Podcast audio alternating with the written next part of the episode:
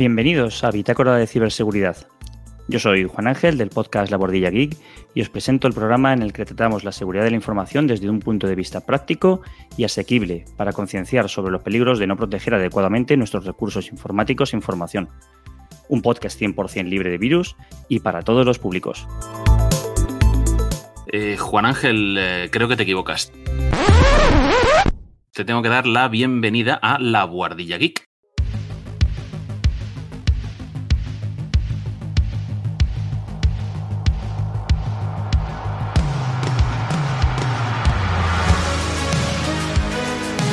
El podcast que hacemos desde la parte más alta de nuestra casa.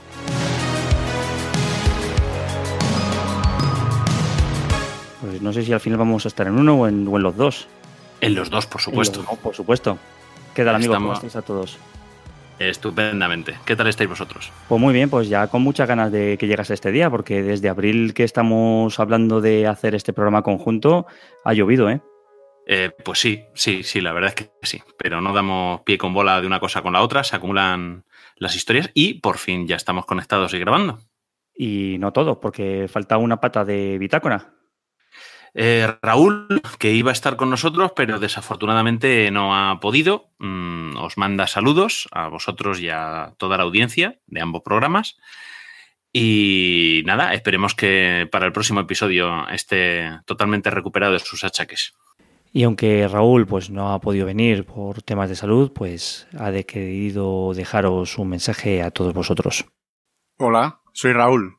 Y bueno, siento no poder grabar este episodio junto a Sergio y los invitados de este mes, pero bueno, temas de salud obligan. Solo deciros que me encuentro bien, me estoy recuperando muy bien, pero bueno, eh, de momento y durante al menos un mes pues tengo que dejar algunas cosas en segundo plano, pero para el siguiente capítulo estaré dando guerra. Muchas gracias y un saludo a todos. Muy bien, y la otra pata de la bordilla sí que está aquí. Luismi, como siempre, ¿qué tal? ¿Cómo estás? Hola, ¿qué tal? Pues bien, deseando ya hablar del tema de ciberseguridad, porque si bien lo tocamos en su día nosotros con un programilla así un poco introductorio, llevábamos ya bastante tiempo, como hemos comentado, como se ha comentado antes, intentando concertar aquí una cita para grabar este crossover entre ambos programas y entre unas cosas y otras, por los problemitas de agenda, no, no lo hemos conseguido hasta ahora.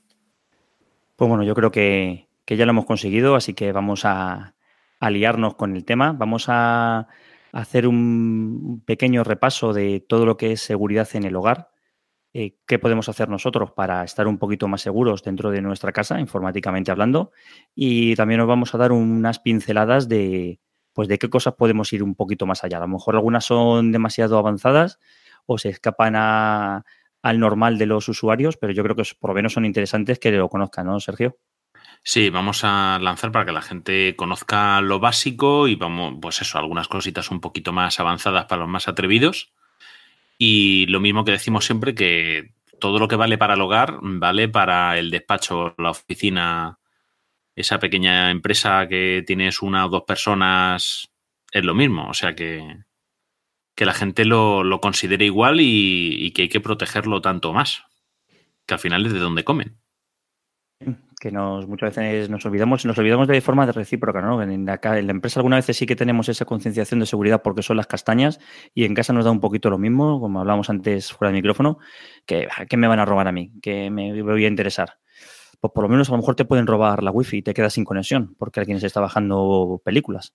Curiosamente, la, diferencia de concienciación ocurre en los dos sentidos. Hay gente que en el trabajo está súper concienciado. Esto es mi. sean eh, los dueños de su negocio o empleados. Y bueno, pues esto hay que cuidarlo porque, como dices tú, son las castañas y hay que protegerlo. Y luego en casa, eh, pues tienes una cámara de estas para vigilar al bebé que la tienes en abierto y la tienes en Sodan y la está viendo cualquiera y, no se preocupan por nada de su vida privada y a lo mejor lo que le estás diciendo es a los ladrones cuando pueden entrar a tu casa, por ejemplo.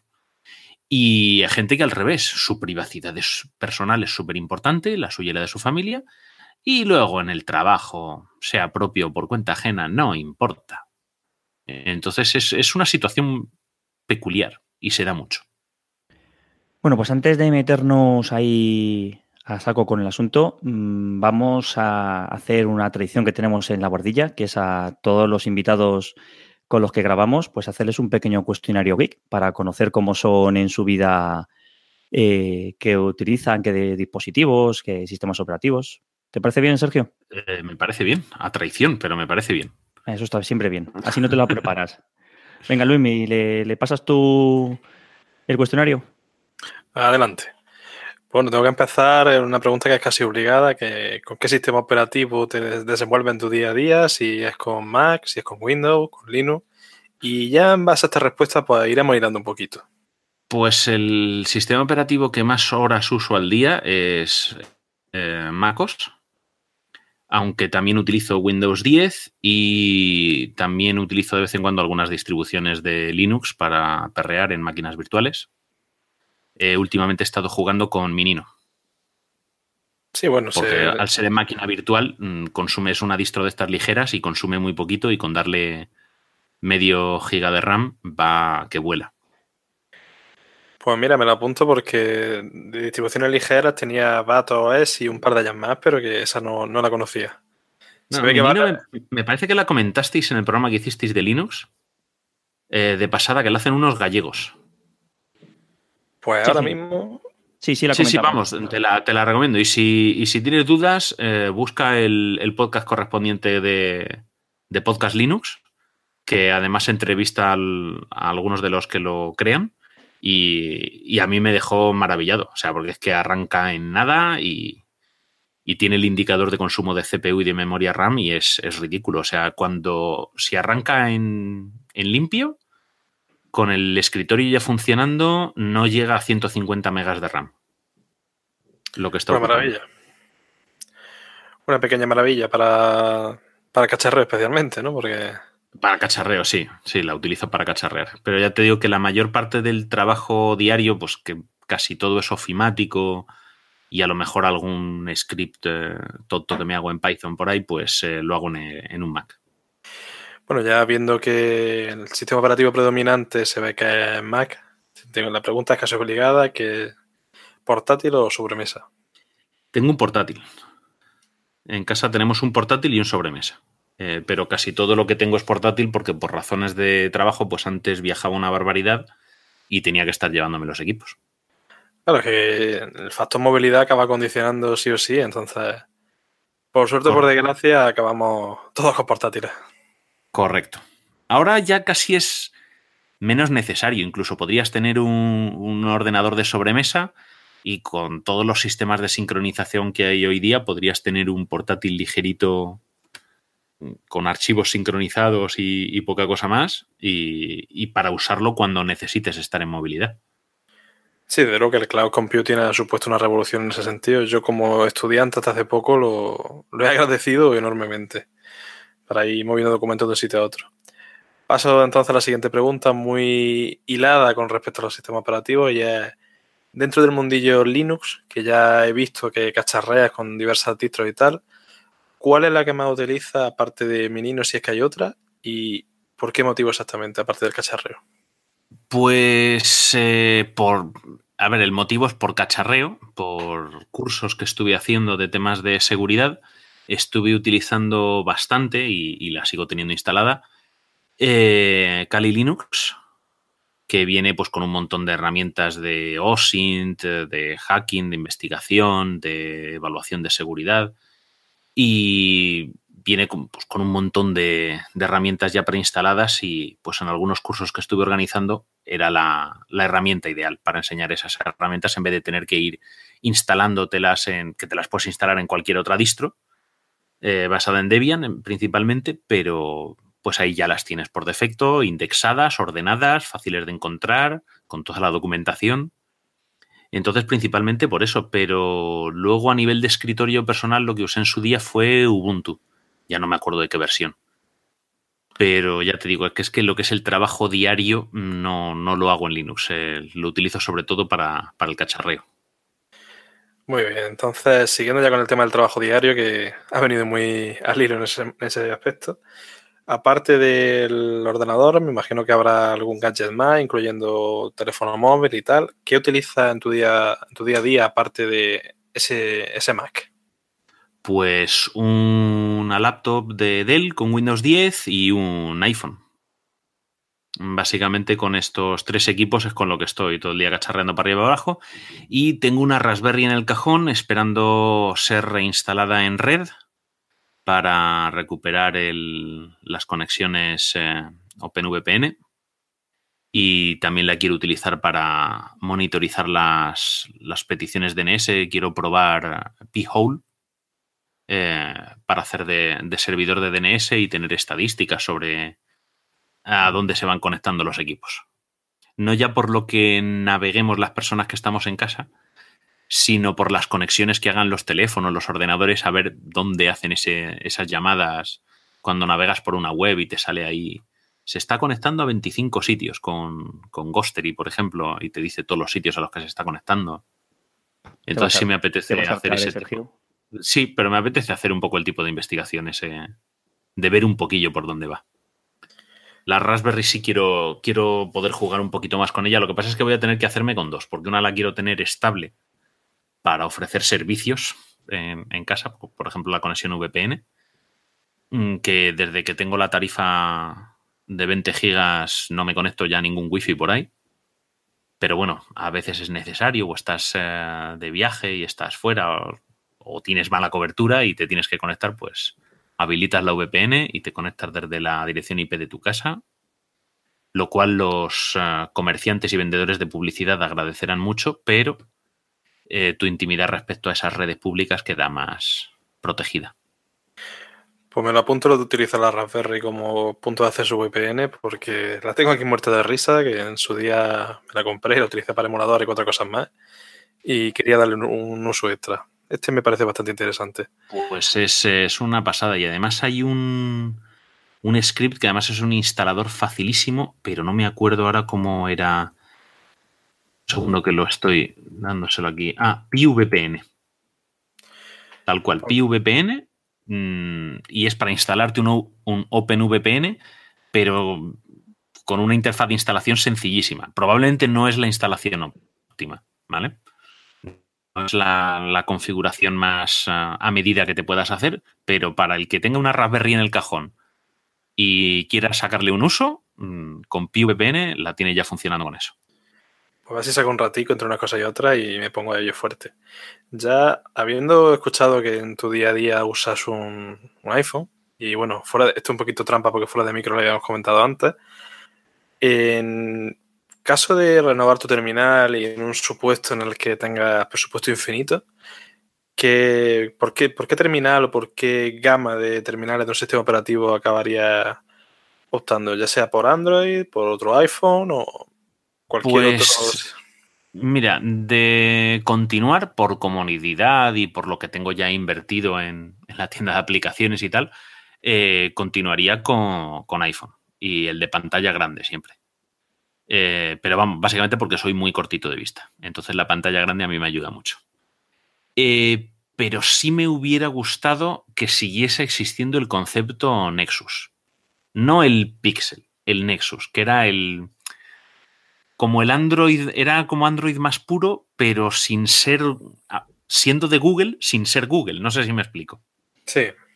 Porque el Pixel es mucho más integración en los servicios de Google, mientras que el Nexus me daba la impresión de que era más neutro.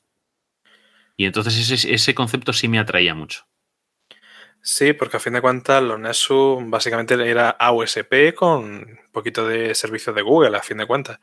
Pero como tú dices, el Pixel es que no es Android puro como tal, es la capa de Google. Exactamente. Es como comprarte un Samsung que tienes la capa de Samsung o comprarte un Xiaomi y tienes la de Xiaomi. Pues el Pixel es el Android con la capa de Google. Y es lo, que no me, lo que no me entusiasma. Que para quien le guste, bueno es, pero a mí personalmente. a, mí me gusta. Yo no tengo nada en contra de los servicios de Google, los utilizo, los utilizo a diario, pero me fastidia el que no existe, el que sea tan difícil tener una experiencia de Android neutra. No sé si me explico. No, puedo decir que la experiencia de iPhone sea neutra, porque es una experiencia puramente Apple, ¿vale? Tenga o no tenga capa adicional, porque todo el sistema operativo es eh, cerrado, ha tardado un montón en abrirse para ser realmente versátil, Pero yo qué sé, es que la experiencia es, muy usable. ¿No te permite hacer virguerías? No, pero es que yo este teléfono le quiero, quiero que me funcione. No quiero cacharrear con él. No sé si me explico.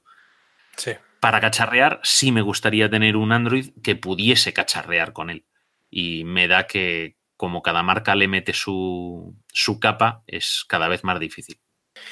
Y ya, bueno, como siguiendo un poquito la línea de la telefonía móvil, hoy casualmente hemos tenido la suerte de que se ha presentado el HTC Exodus, que es el, bueno, móvil de HTC que utiliza blockchain y tal para el tema de, sobre todo la, seguridad. ¿Crees que este tipo de tecnología, este tipo de... Eh, pero blockchain para qué? Me has dejado a cuadros. Eh, blockchain tiene sentido si la base de datos está totalmente distribuida de forma abierta. Es decir, si cualquiera puede tener una copia. Si las copias las va a tener solo HTC, pues no sé tampoco qué protegen. Y segundo, ¿qué es lo que tienes que proteger con blockchain? Es que están empezando a meterle blockchain a todo y hay casos que no encuentro el sentido. Y, me parece una tecnología muy interesante. Me parece una tecnología súper interesante. Pero Mm, blockchain básicamente es hacer que un dato que has preservado no pueda ser manipulado. Pero la gracia, la ventaja y la desventaja es que tiene que ser público ese dato. Otra cosa es que tú, pues lo que protejas sea un hash en vez del documento original del que has extraído el hash. Pero claro, tiene que ser, pero ese hash o ese documento o lo que sea que añadas a la cadena tiene que ser público para que cualquiera tenga una copia de la cadena, ¿no? Del, del blockchain y entonces nadie pueda manipularlo. En el momento en el que un, un, usuario, una institución, controla el 51% de las copias de la cadena, puede manipularlas, porque se basa en, credibilidad pública, es casi credibilidad democrática, podríamos decir. Si 51 de 100 copias de la base de datos dicen que esto es un 1, es un 1. Y si 51% dicen que es un 0, es un 0. Entonces, por eso digo que no, no, no entiendo qué es lo que protege en ese caso blockchain, dependiendo de quién tenga las bases de datos de blockchain en ese caso. Que no digo que esté mal implementado, digo que me llama la atención. En principio, por lo que he leído, que tampoco se sabe mucho, a STC sabemos cómo es en temas de, de ostracismo y opacidad, va a ser una distribución entre todos los terminales pero que ellos supuestamente no van a tener un acceso directo o no van a mediar. ¿Hasta qué punto será esto verdad? Pues no lo sabemos. Pero entonces, ¿quieres decir que yo en la memoria del teléfono que me he comprado, cada día voy a tener menos espacio porque va a ir creciendo poco a poco la cadena con todos los HTC Exodus que se vayan vendiendo? O la información es muy imprecisa o es más o menos lo que han dado a entender, lo cual me parece un poco extraño. Porque en ese caso sí sería distribuido y sería neutral en ese caso, pero claro, eh, estás pagando por un dispositivo con el que está. Es como comprarte un teléfono y que te lo vendan con un minador de criptomonedas, sin tu permiso. Estás vendiendo tu, hasta tu, no ya tu, tu espacio de computación, que tu potencia de computación, que también, pero es que incluso tu espacio de almacenamiento. Si va a estar alojada la cadena en tu teléfono, quiero decir. Sí, de hecho es que se ha presentado y esto, como, tú bien decías, la implementación no queda clara, hay datos muy confusos y de ser así como, como hemos comentado es, una absoluta locura. Y además llama la atención el tema del símil con el minador porque es que de hecho este terminal solo se va a poder comprar con criptomonedas, ya sea Bitcoin o Ethereum, o sea que HTC ha hecho ahí un batiburrillo de cosas que no es ni, ni medio normal. Estas son algunas cosas que sacan a veces en plan como, lo, como los salones del automóvil, los concept car. ¿Sabes? Estos coches que siempre te ponen, te los hagan en televisión y nunca los vemos por la calle. Pues, eh, suena esto, es como, es, muy raro. No sé, o sea, realmente no sé cuál, no sé cuál es el propósito a nivel de empresa de querer hacer negocio de hacer algo así. Porque para querer hacer negocio, no sé, me parece un sector, un público bastante, bastante pequeño, ¿no? El que puede estar interesado en, en meterse en ese berenjenal para comprar un teléfono. Y bueno, que el precio es absurdamente alto para lo que estamos viendo en la gama alta hoy día. Estamos hablando de 900 mil euros por un terminal que no destaca en nada.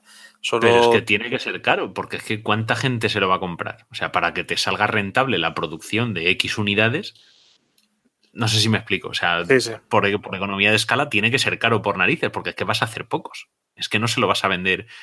Yo, yo como voy a mi madre y le digo, oye, el teléfono próximo que te compres es este que tiene blockchain. Y me va a decir, ¿pero eso se moja en el café o, ¿qué, hago yo con eso? No, pero yo creo que esto también es un poquito de, marketing, de publicidad. Mira, vamos a meterle blockchain. Te podría haber dicho que, como cuántos teléfonos tiene ahora que tienen inteligencia artificial y todo el mundo ahora ya quiere inteligencia artificial, o cuántas cosas ves tú con deep learning. Todo el mundo ya tenemos el deep learning hasta en las galletas. Yo creo que también, todo esto también es publicidad. tenemos blockchain. Pues a lo mejor en alguna pequeña parte del teléfono tendrás algo de blockchain. no creo que en tu foto de veraneo tenga blockchain. Me, explico que puede ser que, para algunos casos hipotéticos se pueda utilizar eso, pero es lo que dices tú, es un teléfono de demostración de ah, esto se puede hacer, que lo hacen también muchas marcas. Sí, sí, no, esto es un. Lo hago porque puedo. O sea, esto fue. Incluso dijeron que Apple, lo del famoso notch, la ceja esta, fue un. que no puedes hacer un OLED con recortes. espera, que voy. ¿no? Sujétame el cubata. Y ahora Samsung no sé si estaban hablando de que quería sacar una cámara que estuviese por debajo de la pantalla. Sí, sí. Bueno, el Samsung dice que antes de final de este año nos va a presentar el teléfono plegable. llevamos ya cinco años viendo teléfonos plegables. Sí, pero que, me refiero, ¿pero para qué? Yo necesito un teléfono plegable y además a ver cómo lo hacen Esa es la pregunta, me lo hago también. Y no sé en qué podcast lo escuché hace relativamente poco, que el problema es, hazte la pregunta de ¿para qué? Como concept me parece una investigación genial porque seguro que se le pueden sacar aplicaciones. Eh, pero muchas veces nos intentan meter estos productos en lo que es mercado de consumo y a lo mejor lo que tienen que hacer es buscarlo en otros mercados, mm, que a lo mejor están dispuestos a pagar 4.000 euros por un teléfono, mm, porque les cubre una necesidad muy especial a nivel profesional. Pero yo un teléfono plegable, si lo voy a llevar en la bandolera o en el bolsillo, y hombre, yo por suerte soy grande y mis bolsillos suelen ser grandes, entonces no tengo ese problema. Y otras personas que tienen los bolsillos más pequeños, ¿no? Pero siempre, pues, el, bolso, la bandolera, la mochila. Y si tienes un smartwatch, ¿para qué quieres un teléfono plegable en la muñeca? No sé, es que, es que hay conceptos que, que a veces no. O sea, que como concept mola un montón ir a una feria de tecnología y ver todas esas ideas, pero luego falta también el, el, iluminado o la iluminada que digan, ah, calla, calla, que ya se me ha ocurrido para qué va a servir esto. Bueno, sirve para que te gastes el dinero. Ya te digo yo que si mañana Apple saca un teléfono con pantalla plegable, se lo va a comprar la gente. Sí, sí, sí, sí. Pero vamos, igual que el que se compra el producto siempre de la marca no sé qué. Exacto. Eh, eh, pero quiero decir, en ese caso no es que se lo vayan a comprar porque es plegable, sino porque hay mucha gente que se compra todos los teléfonos que saca esa marca exacto, exacto. o todos los coches que saca esa marca. Yo he conocido gente que el coche, cada vez que renueva coche, tiene que ser siempre de tal fabricante. ¿Por qué? Pues porque le ha caído en gracia. Eh, esto es, no sé, como la música, el teatro, los libros, cada uno tiene sus gustos, sus caprichos. Eso recuerdo un, aprendí a, dejar que no que la gente haga eso sin que, sin que me suponga a mí un problema. Una vez que escuché a, Emilcar hablar de, claro, de él hacer colas para comprar en una tienda de Apple y que un día él estaba pensando que qué ridículo la gente que estaba haciendo cola para comprar en un Primark. Hasta que dijo, leñe, si yo estoy haciendo lo mismo con los de Apple y hay otros que lo hacen por comprar entradas para un concierto y otros para un partido de fútbol, pues en ese sentido creo que no, no, no importa la tecnología. Es una cosa de marca, de, que la gente es fan de un producto o de una empresa y es fan, o sea, no, no es algo que sea racional. Entonces, en esos casos, pues, como dices tú, lo sacan plegable y se lo van a comprar plegable. Y te justificarán que es plegable. Pero, pero el que compra por ser fan de algo, pues es por ser fan de algo y no está mal, es tu dinero y te lo gastas en lo que quieras. Y sabes lo que pero que no hace falta justificarlo. No, no, no, pero ¿sabes lo que es peor? Que nos van a dar eh, esa necesidad, nos la van a crear. Hostia, es que claro, tienes el teléfono y te lo pones en el antebrazo, te lo pones en donde te salgan las narices. Y, entonces tendrás un, te vendrá Samsung después o incluso Google a sacarte otro teléfono plegable con notch incluido también. También con todo, con lo que haga falta.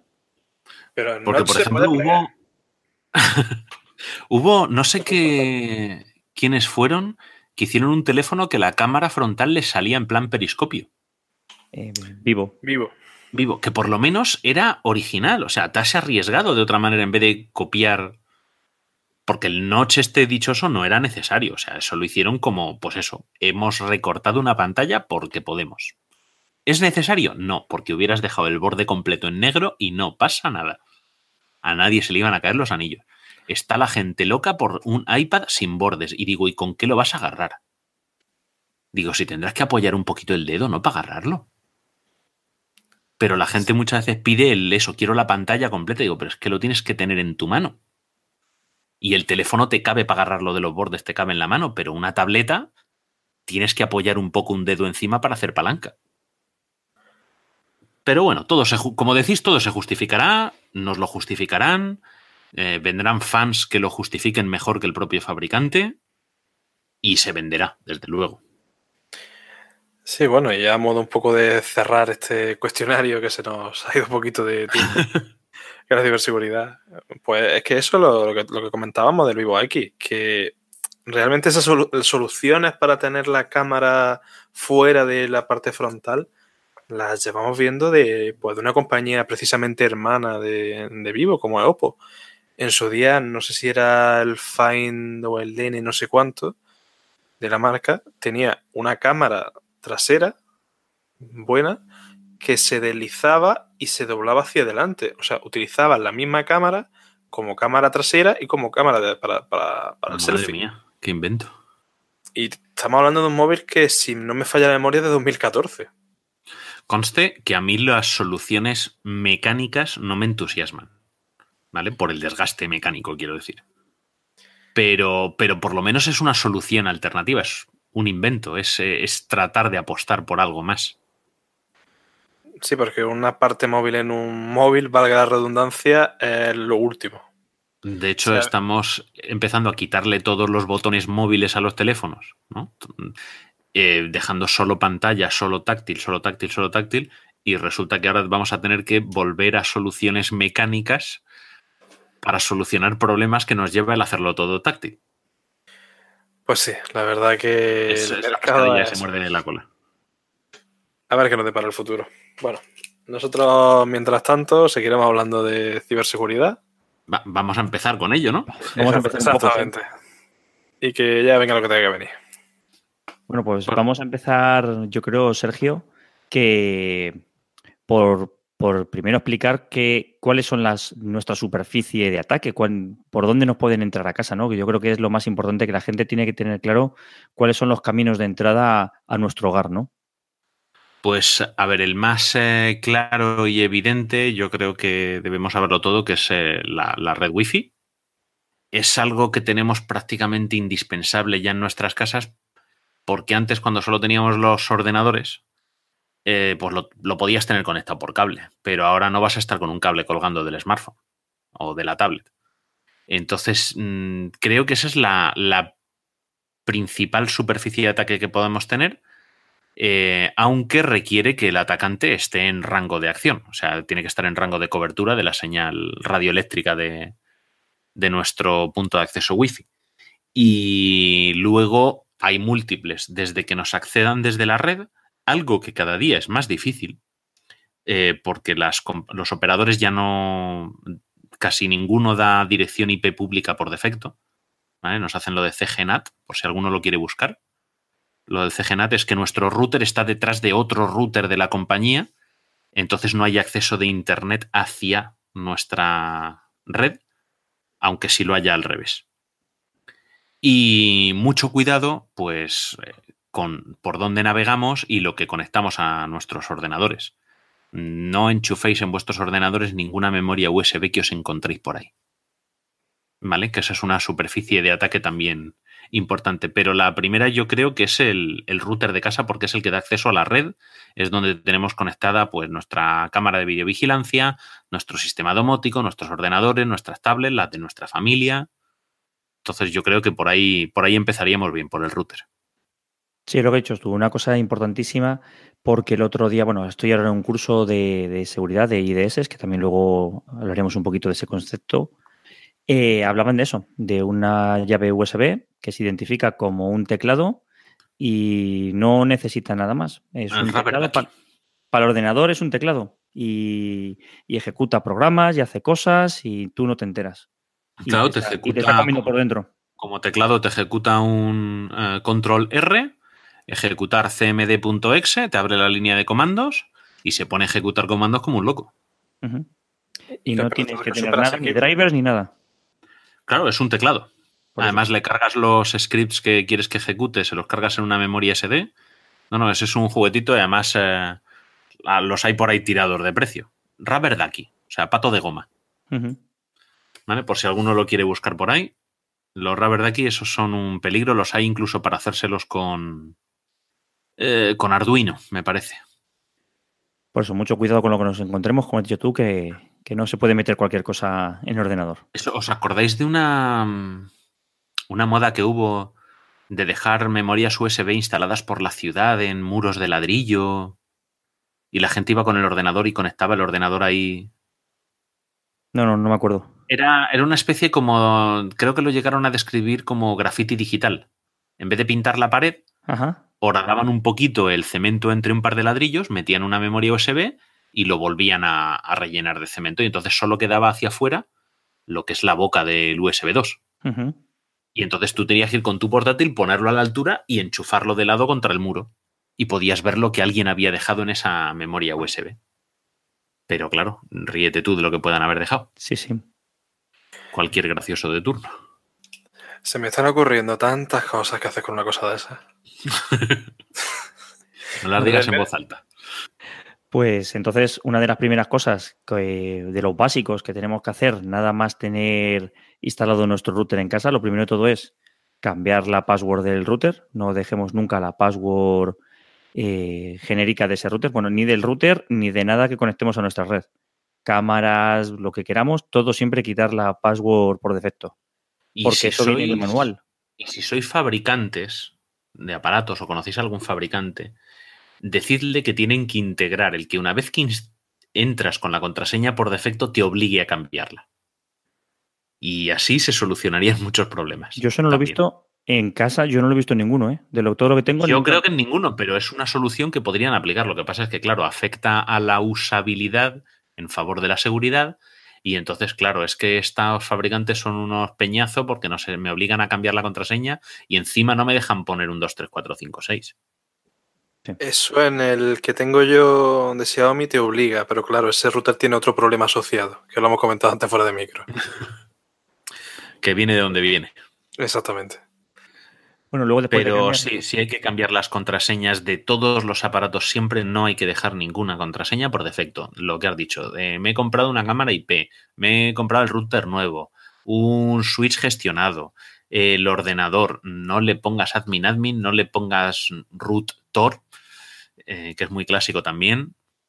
una cosa es que tengas una máquina virtual para hacer chapuzas y, la estés restaurando cada dos por tres y otra cosa es que tengas un equipo de producción. Un equipo de producción es un equipo que vas a usar en el día a día o que te va a estar dando servicio en el día a día. Cambiad todas las contraseñas, no dejéis ninguna contraseña por defecto. Y luego también, eh, que eso también tanto vosotros como nosotros lo hemos dicho en, en nuestros respectivos podcasts, cambiar el SSID por defecto y cambiar la password Wi-Fi por defecto. Exactamente, el SSID, que es el nombre de la red, es cuando vas a buscar a qué red conectarte, pues eh, que no te aparezca Movistar barra baja 5D84 o Yoigo tal o Vodafone tal, que no aparezcan esas cosas porque no hace falta estar diciéndole al mundo lo que tenemos. Incluso si me apuráis, para ser un poquito más seguros, una vez que tengáis el router puesto en vuestra casa bien puesto, iros al extremo más lejano. de la casa, o sea, el que peor cobertura podáis tener del wifi. Y si la cobertura llega perfectamente, pues entonces en el router configurar que tenga menos potencia. Porque si a ti te da servicio en tu casa, no hace falta que la señal llegue a la casa del vecino de la calle de enfrente. Porque entonces eso permitiría que el vecino de la calle de enfrente mm, pueda intentar un día colarse en tu wifi. Mientras que si no tiene alcance, pues no tiene alcance y punto.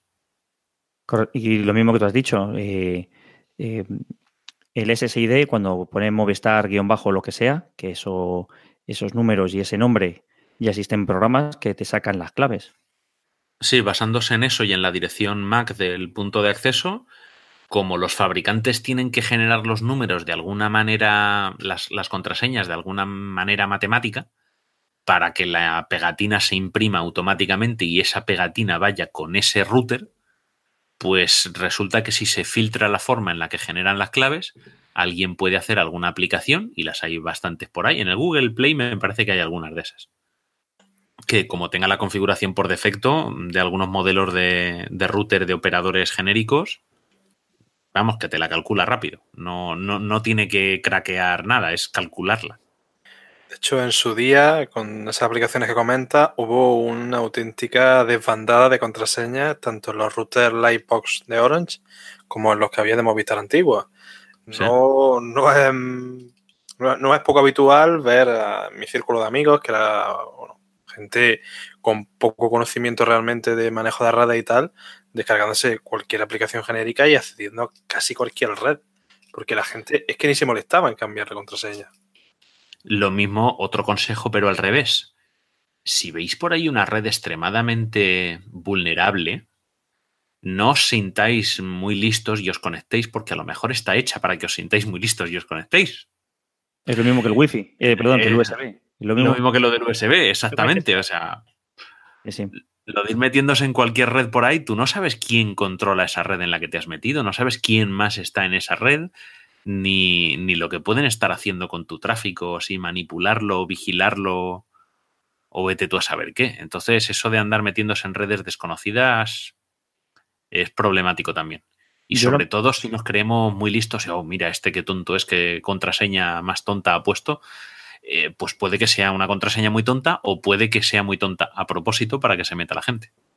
Yo ampliaría eso incluso eh, con cualquier red abierta, no metéis en redes abiertas, y desconfiar de las redes que tengan nombres, aunque sea parecidos a donde estamos. Aeropuerto T4 o VIPs eh, clientes o cosas así.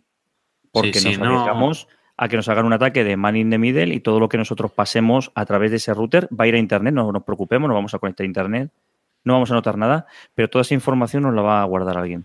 Exactamente. Eh, básicamente el man in the middle, ese ataque de hombre en medio, es simplemente que se coloca un, sistema entre tu conexión y la conexión que estás utilizando para acceder a Internet, de forma que pueden o vigilar o incluso manipular el tráfico al vuelo.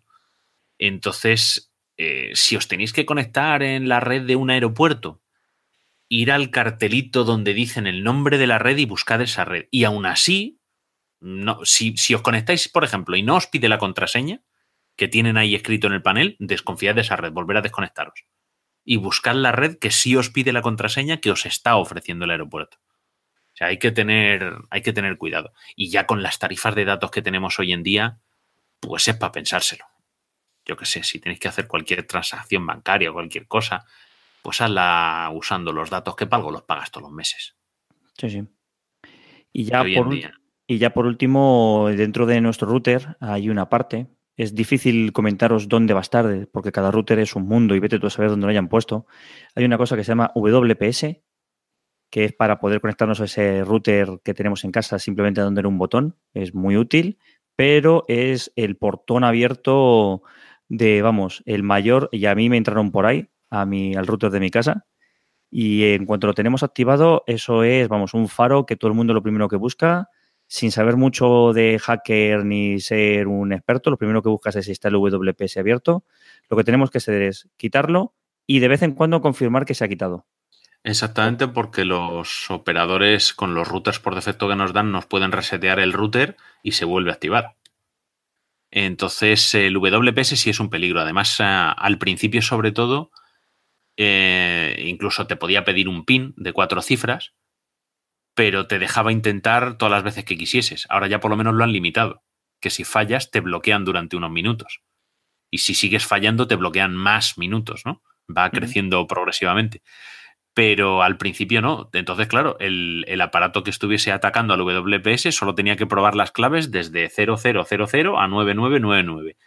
Y eso en, procesamiento informático que puedes llevarte. Un segundo. Sí, sí, nada, es que era ridículo. Bueno, y tú lo que estás diciendo que se ha cambiado el WPS para que no, entre error y error vaya cambiando el tiempo. Si tu router lo permite tengamos en cuenta que. lo permite, si es moderno, claro. Claro, claro, por eso. Que no nos no demos por sentado, a mi router es moderno, esto seguro que no me pasa. No, no. La, recomendación es quitarlo. El WPS lo mejor es quitarlo y de verdad escribir la contraseña del Wi-Fi, por rara que la pongáis. Mmm, sí, el WPS solo es darle un botón, pero es que mientras le das al botón se pueden conectar mucho más aparte de ti, porque hay algunos WPS que ni siquiera te piden ese pin de cuatro dígitos. O sea que es que no, lo del WPS es un peligro y es mejor tenerlo deshabilitado.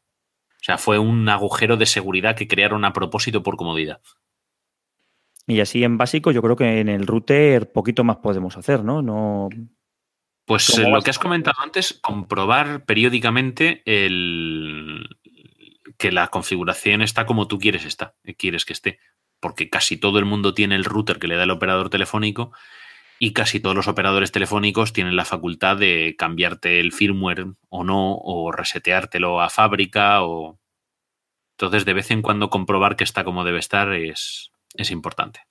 Sí, si queremos también periódicamente podemos cambiar la password del router y la, la password del wifi. Podemos hacerlo cada seis meses o cada año o ya, pero lo importante es quitar todo lo que esté por defecto, quitarlo. Otra alternativa que se me ocurre también para no tener que utilizar el WPS, pero para que ese usuario flojo no pierda en comodidad, sería, por ejemplo, generar un código QR con la configuración de ese Wi-Fi, que si mal no recuerdo hay móviles de Xiaomi que lo permiten hacer, que solo escaneando ese código, ya el móvil automáticamente, sin caso de Android, no sé, no sé si en iOS también, detecta esa red, coge el SSID que hay escrito en ese código QR y la contraseña. Y sería una alternativa magnífica al WPS, pero ya no sé yo si entrañaría algún riesgo más aparte. Yo, por ejemplo, lo que he hecho en la red que tengo ahora, aunque es a modo de prueba, porque no se lo he dado a nadie, es que eh, he generado una red, porque en muchos routers ya modernos puedes generar más de una red Wi-Fi.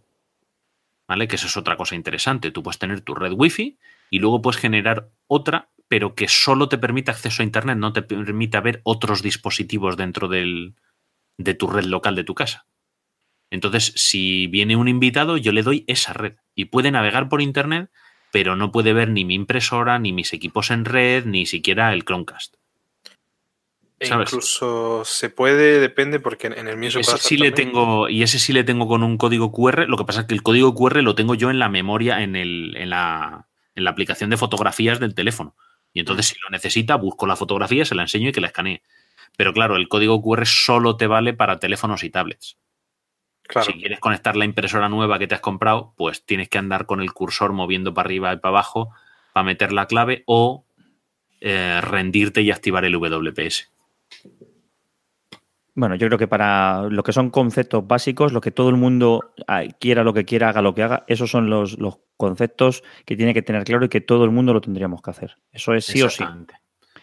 Luego, la otra cosa que es sí o sí, y esto es mayúsculas y bien grande, es actualizar los sistemas operativos y las aplicaciones que tenemos en nuestros tanto ordenadores, tablets, móviles, impresoras, cámaras, todo lo que sea que se conecte a nuestra red tiene que estar actualizado lo más posible. Sí Exactamente. Sistema operativo, aplicaciones y los firmware también. El firmware es el software, pero que va asociado directamente al hardware, es decir, eh, eh, a la electrónica que hay en nuestro equipo. Es decir, podemos tener un ordenador, por ejemplo, nos compramos un ordenador sin marca ni nada y le podemos instalar un Windows o le podemos instalar un Linux, el que sea, del sabor que sea, eh, pero la placa madre tiene un, firmware que se llama, ¿no? Un software integrado.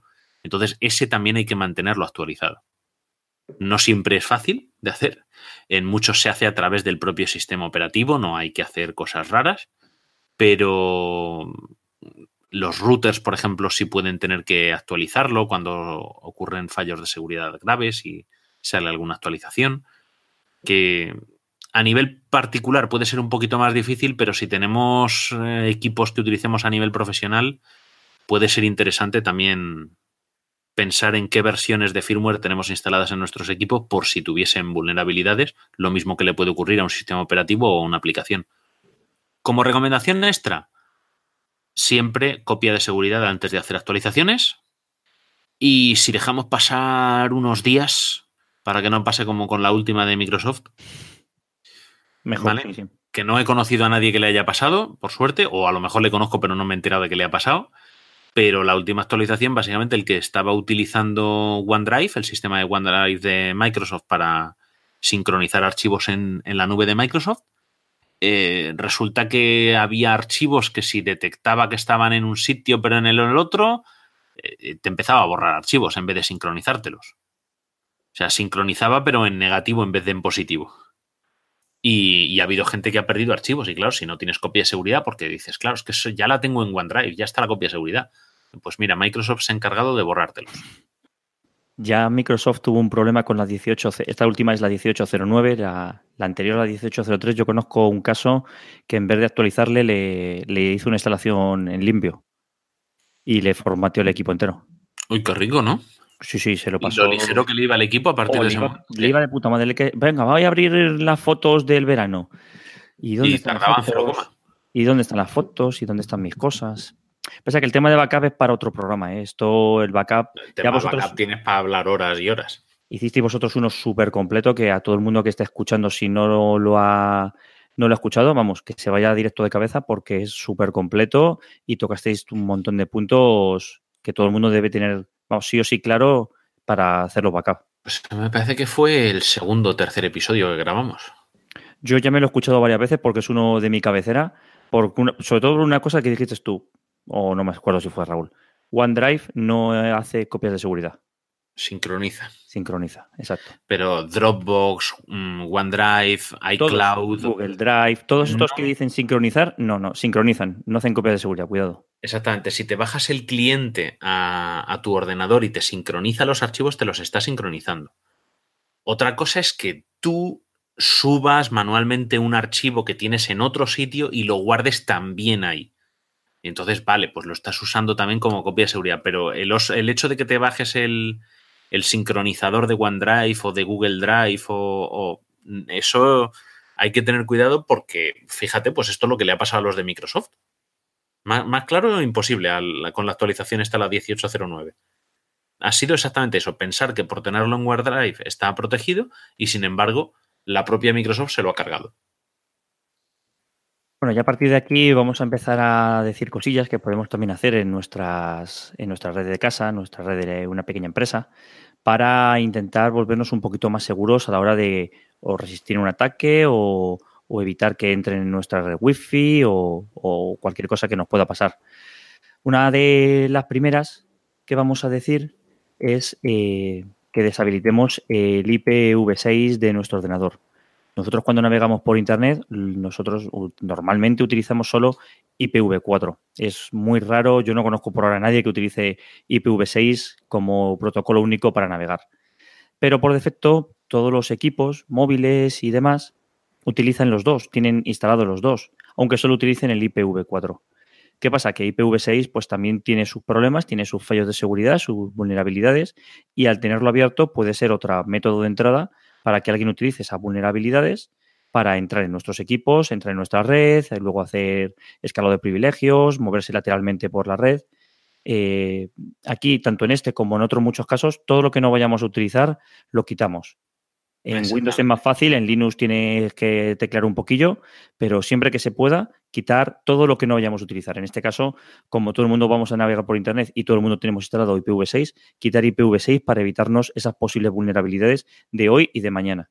O al revés. O, al revés, exacto, al revés. Y quedarte con IPv6. Exacto. Pero lo mejor es saber cuál estás usando y deshabilitar la otra. O sea, básicamente, porque si no la utilizas, tenerlo habilitado solo es una fuente de problemas de potenciales problemas, mejor dicho. Exacto. Entonces, la, cuestión es usar el uno o el otro y lo que ocurre es eh, lo que comentabas, que es que tú activas el teléfono y como lo conectas a una red Wi-Fi, el teléfono no sabe si esa red Wi-Fi está configurada en IPv4 o en IPv6.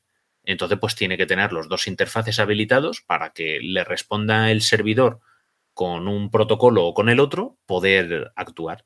El problema es que tú tienes en tu red, eh, por ejemplo, IPv4 y funciona bien, pero resulta que alguien te cuela algo en un ordenador de tu red, te cambia el sistema de tu router o te cuela un aparato en tu propia red que funciona con IPv6. Y entonces, cuando tu teléfono dice, oye, dame una dirección IP, resulta que tu, tu servidor de HCP normal te va a dar una IPv4 porque lo tienes configurado así, pero el del malo que te han metido por ahí de la forma que sea, te va a dar una IPv6. Y entonces todo el tráfico que se vaya a ir por IPv6 a lo mejor lo está gestionando el malo. Entonces, por eso este es un ejemplo, pero que lo hagamos con todo, incluso con las aplicaciones que tengamos instaladas en el ordenador. Oye, esta aplicación hace seis meses que no la uso, pues desinstálala. No tiene sentido que te esté ocupando espacio, que se esté ejecutando en arranque todos los días, eh, los problemas que pueda causar, los recursos que te está consumiendo. Nada, nada, desactívala y si desinstálala y si la tienes que volver a instalar, pues ya la instalarás, no hay ningún problema. Eso lo hacemos mucho en nuestros móviles, ¿verdad? Tenemos, yo tendré del orden de 40 o 50 aplicaciones y utilizo 6. Eh, me pasa exactamente. Mierda que estás, que estás ahí, primero, como dices tú, los recursos los estás ventilando y luego, ¿a quién se está conectando esa aplicación? Correcto. Eso en el. Bueno, precisamente hablábamos eh, con lo de la Raspberry que hablábamos antes. Si tenéis un analizador de tráfico por DNS, ahí podéis sacar un montón de dónde se están conectando y es interesante mirarlo. Eh, pero, pero sí, o sea, no, no, no, no hacer apología del minimalismo porque sí, sino porque si no lo necesitas, ¿para qué? Es cuanto más cosas le pongas, pues más cosas se pueden romper. Entonces, eh, y, yo soy, yo padezco como tantos otros de diógenes digital, ¿vale? O sea, acumulo más de lo que realmente necesito. Pero hay que tener cuidado con muchas de estas cosas y sobre todo deshabilitar. Últimamente estoy empezando a deshabilitar, vemos, hasta notificaciones del teléfono. Sí, sí. Yo es lo que, lo que tú dices. Cuanto menos haya, mejor. Cuanto menos eh, superficie de exposición tengamos a un posible ataque, mejor. Esa es la, esa es la definición perfecta. Reducir la superficie. Eso salía hace poco, no me acuerdo si fue en el Android libre o cualquier otra web de, de mundillo Android. El tema de las cookies y cómo estas pueden hacer que determinadas aplicaciones nos puedan seguir rastreando incluso estando desinstaladas. El tono del artículo era un poquito alarmismo, pero venía a reflejar todo esto, que a fin de cuentas tener 56 aplicaciones para lo mismo, cosas totalmente superfluas, sí, a ti como tal no te está molestando más allá de ocuparte almacenamiento, pero ¿y las consecuencias que tiene eso? Exactamente. Y si tu sistema operativo ya tiene un recurso para hacer tal cosa, pues no utilices otra de fuera. Y hablo de que lo tenga tu sistema operativo. Por ejemplo, esto es un, un problema ¿no? que tienen los iPhone. Es que el sistema operativo ya tiene el cliente de correo electrónico. No, no, no. Eso es una aplicación de cliente de correo electrónico que te han metido con calzador, pero no forma parte del sistema operativo. Viene con el sistema operativo igual que Internet Explorer viene con Windows, pero no forma parte del sistema operativo. Entonces, eh, no me refiero a eso, pero a lo mejor, pues, eh, cuando la famosa linterna que había que descargarse una app para poder encender la linterna. Y eso pasaba tanto en, Android como en iPhone. Claro, hubo más de un listo que empezó a meter aplicaciones de linterna que te estaban chupando la vida. Y se estaban llevando todo de tu teléfono porque tenía permisos de acceso a todo. Y lo sorprendente es que había gente que se compraba un teléfono en el que ya el sistema operativo nuevo le permitía activar el flash de la cámara como linterna pero seguían instalándose la aplicación porque era lo que habían venido haciendo antes. Entonces, por eso hay que tener cuidado con lo que nos instalamos, tanto en los PCs como en los teléfonos, que, no todo tiene por qué ser color de rosa. Y muchas veces sale más barato pagar un euro o dos por una aplicación que utilizarla gratis.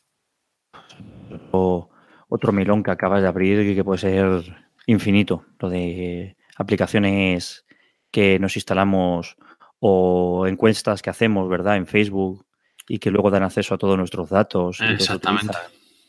Eso es un mundo que también es otro podcast de horas, donde nos podemos meter con eso. pero a mí, a mí siempre me ha hecho gracia la, relativización de los precios. No es que, es que cuesta dos euros. Digo, bueno, un tercio que te vayas a tomar por ahí. Tampoco es. Te cobran dos euros por una cerveza y no te sorprendes. Y no es que hayan trabajado mucho para hacer esa cerveza en concreto.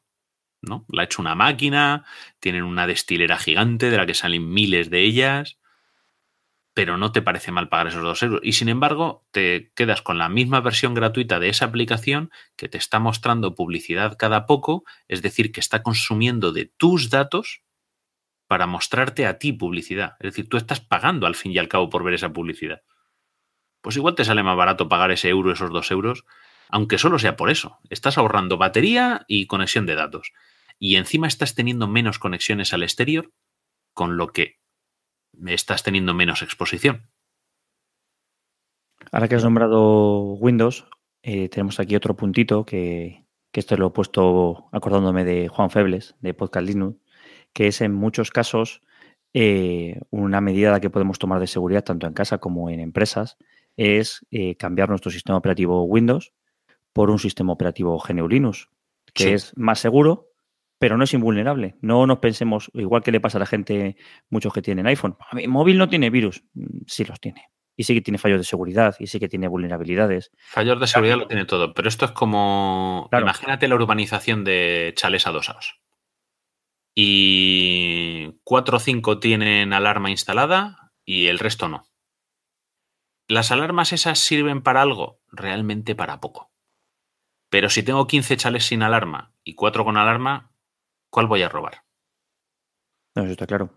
Pues tengo una dificultad menos en los que no tienen la alarma. Pues el problema no es que Windows sea más vulnerable, que un poquito sí, eh, pero lo que pasa es que es tan masivo que obviamente hay más herramientas y más gente investigándolo para sacarle los errores. Si investigasen Linux con la misma intensidad, todas las distros de Linux, claro, lo cual ya es imposible, o MacOS con la misma intensidad que, investigan Windows, pues saldrían también muchas más cosas. No, no sé si tantas, ¿vale? Hoy día tampoco es para tanto, para tanto como, como era antes, pero, pero obviamente es una cuestión también de economía de mercado. Mm, si el 80% de la gente tiene Windows, pues me sale más barato desarrollar ataques para Windows, me sale más rentable desarrollar ataques para Windows que desarrollarlos para otra plataforma. Entonces, solo si te cambias, si te solo con cambiarte a otra plataforma, mm, incluso aunque la plataforma que escojas sea también vulnerable, por lo que hablamos de economía de mercado, mm, los estás menos expuesto a los malos porque eres menos interesante a nivel económico y de desarrollo. Yo... Perdona, Luis, sí que ahí se puede añadir también la forma de funcionar de... Vamos a poner esos tres bloques de sistema operativo. Por un lado Windows, por otro lado Mac y por otro Linux y sus millones de distribuciones. El hecho de que en gran parte de, de Linux se desarrolle de una forma pues open source, colaborativa, para mi punto de vista hace que sea más robusto en el sentido de que si se detecta una vulnerabilidad no se va a intentar venderle esa vulnerabilidad a Microsoft, sino que se va a intentar cerrar porque es tu sistema operativo que utilizas en tu día a día y colaborativamente o para ti lo vas a intentar cerrar. El hecho de lo que se comentaba de está masivo, esa es la clave. Esa como tal es la clave, pero también ese puntito extra que tiene el open source mm, hace mucho con respecto no, no, el, el, open source tiene la gran ventaja de que cuando se detecte el problema, eh, tiene la, ventaja y desventaja inmediata de que va a ser público inmediatamente y entonces vas a tener un montón de gente tratando de explotarlo en ese mismo instante porque saben que dentro de dos instantes ya está corregido. Entonces, a poco que actualices, que es lo que hablábamos antes, que hay que actualizar, pues enseguida en cuanto actualices lo tienes solucionado el problema. Pero yo creo que sí favorece mucho el que se solucionen rápido los problemas. el, hecho de que sea la, la comunidad open source no impide que vaya a haber problemas, pero hace que la velocidad de corrección sea altísima. Porque, porque es una comunidad muy atenta a lo que hace y que, y que lo va a exponer rápidamente. para lo bueno y para lo malo. Entonces yo creo que favorece muchísimo que se solucionen errores. voluntarios o involuntarios, porque hubo un caso de, de un ataque de estos de cadena de suministro que alguien coló intencionadamente una puerta trasera en una distro, no me acuerdo ahora en cuál era, eh, en el instalador. O sea, había estado trabajando para desarrollar partes de esa nueva versión de la distro y, metió, nadie se lo revisó y metió el paquete y básicamente era una puerta trasera. Obviamente en cuanto se descubrió lo corrigieron. No es perfecto, pero es que eso también puede, también puede y también ha sucedido en, en empresas que son de productos privativos. Si mal no recuerdo, esa distro que comentas, creo que fue Linux Mint. No sé si Juan Ángel lo tendrá más fresco que yo. Pero sí recuerdo que Linux Mint hubo un tiempo que los propios desarrolladores dijeron que las versiones descargadas entre tal y tal día de la página web contenían puertas traseras y tal que se deshicieran de esa ISO y que cualquier instalación o bien intentasen actualizar, que no sabía si podían resolver el fallo, o bien reinstalasen de cero.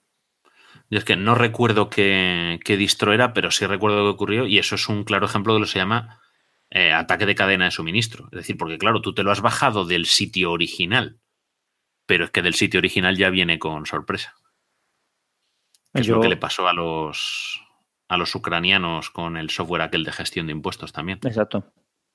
Yo sí que os tengo que decir, porque lo he probado, que es eh, hacer un análisis de vulnerabilidades de un Linux recién instalado y de un Windows recién instalado y actualizado al último segundo.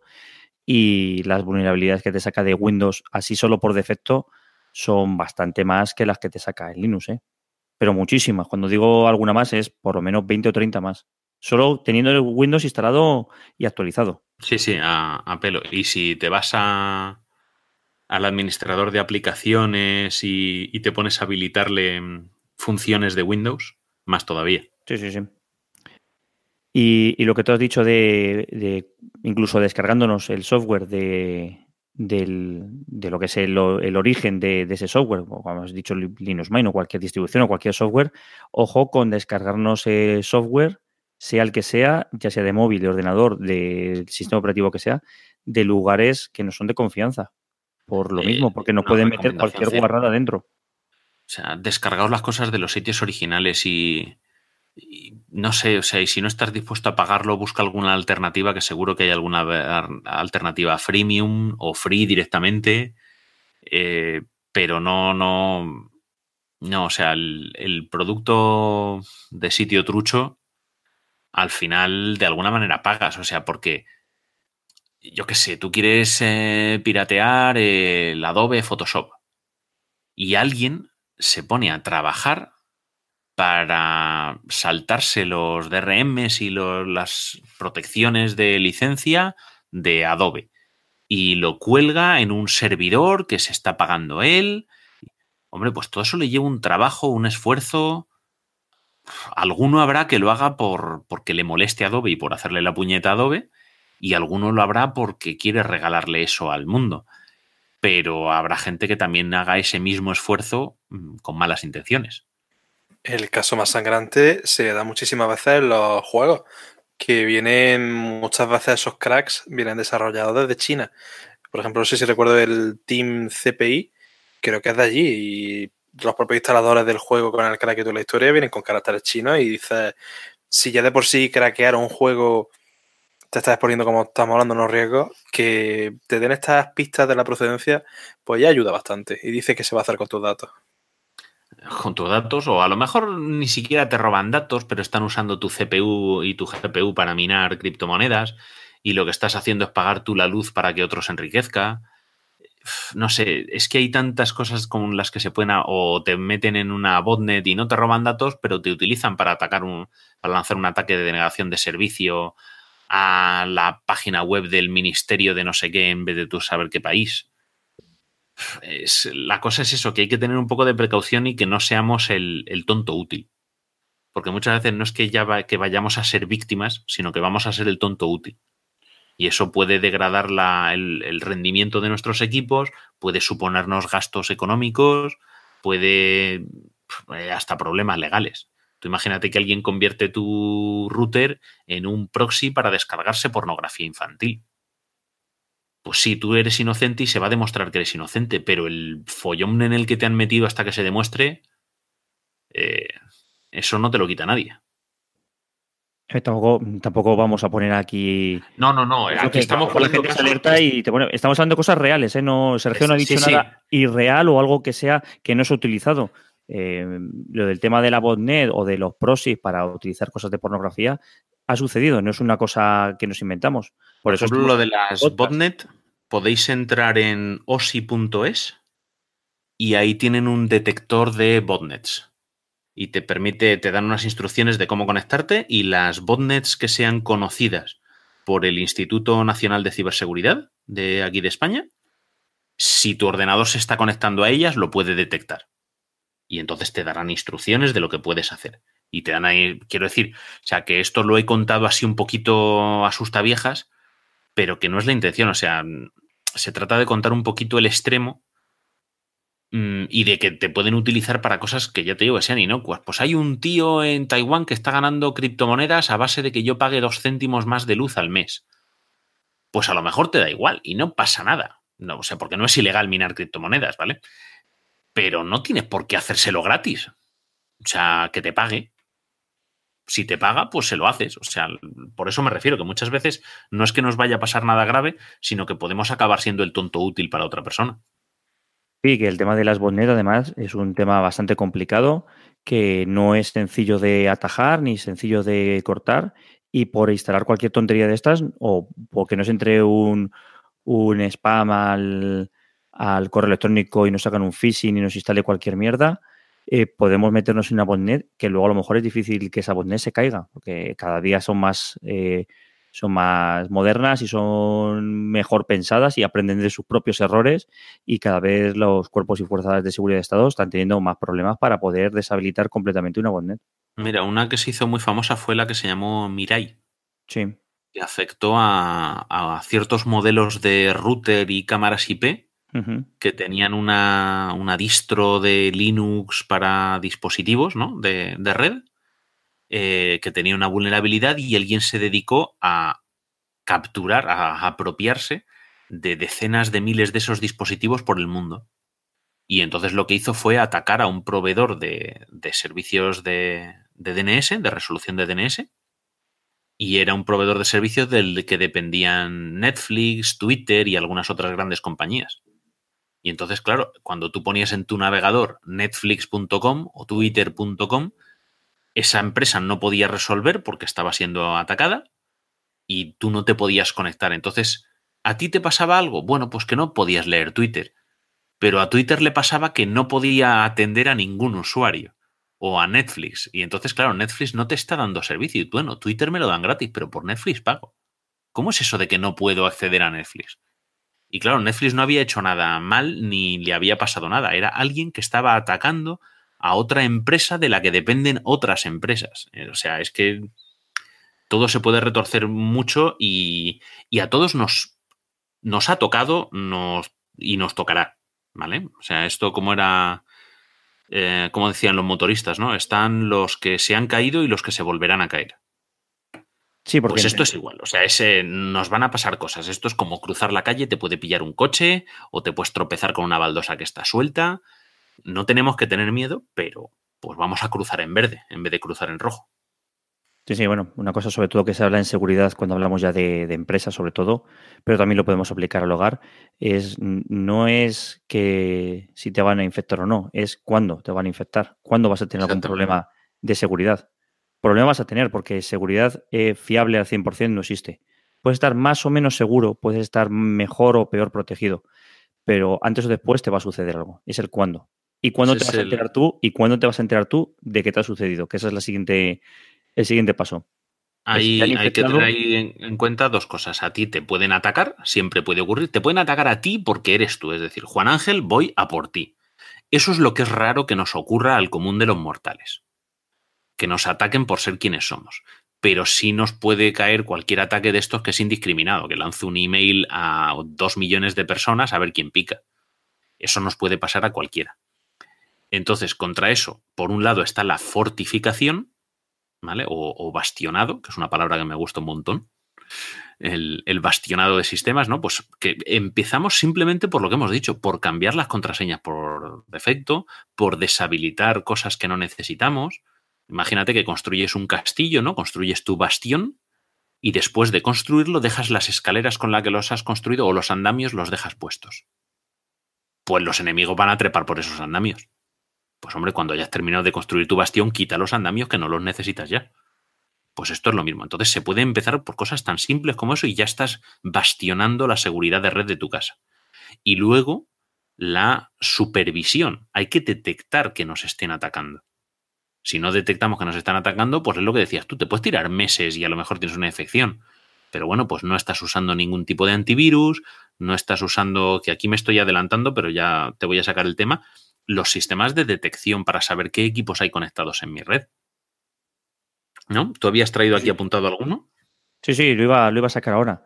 Pues sí, eh, yo iba a sacar eh, ThinkBox o Think, que es la aplicación gratuita que tienen para, tanto para iOS como para Android, y son sistemas simplemente que se encargan de monitorizar nuestra red local, eh, se encargan de ver qué, qué, ordenadores están conectados, con qué Mac, qué sistema operativo utilizan, qué tipo de dispositivo es, qué IP le he dado, y ellos te van diciendo si está o no alguien conectado a nuestra red local, que ya eso es un primer paso. Si alguien se conecta a mi red local, debo saber a quién tengo. Y ahora mismo, antes era muy fácil, como habéis dicho tú antes, Sergio.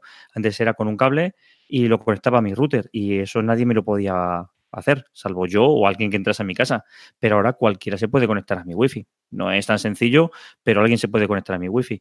Con sistemas como ThinkBoss, eh, o ahora hablaremos sobre otros, o simplemente como comentamos tú y una vez por Telegram, pues con una eh, Raspberry Pi, Nmap y saber un poquito de Python podemos tener algo parecido.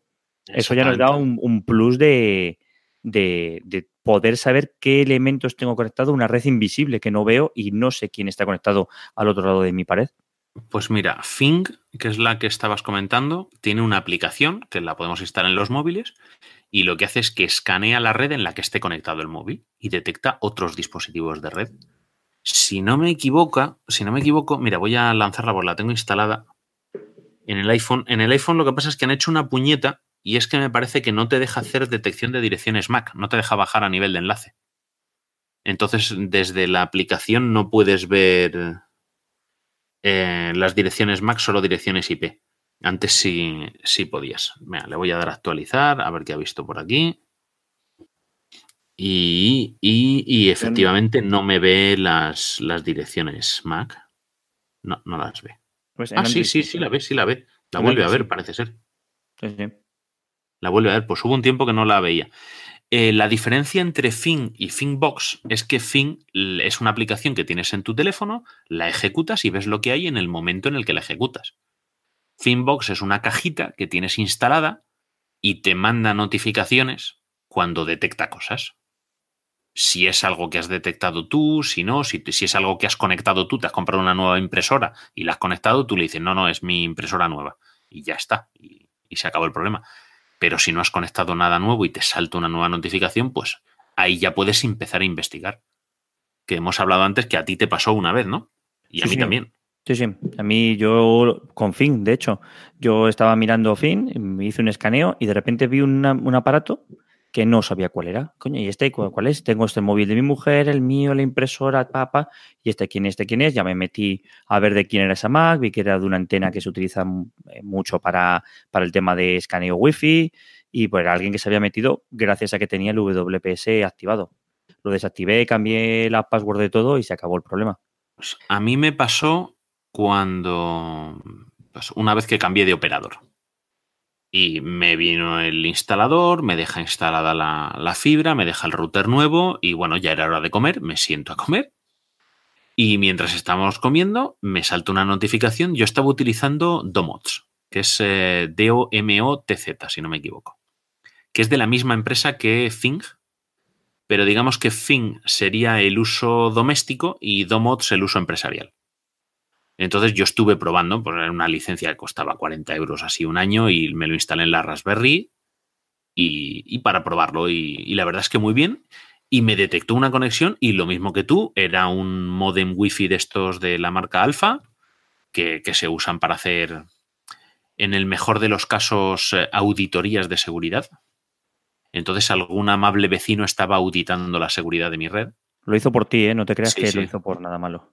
Pues, eh, pues fue, ah, fue en el intervalo ese que hemos dicho que es lo primero que hay que hacer, cambiar el SSID y la contraseña. Después de cambiar la contraseña del propio router.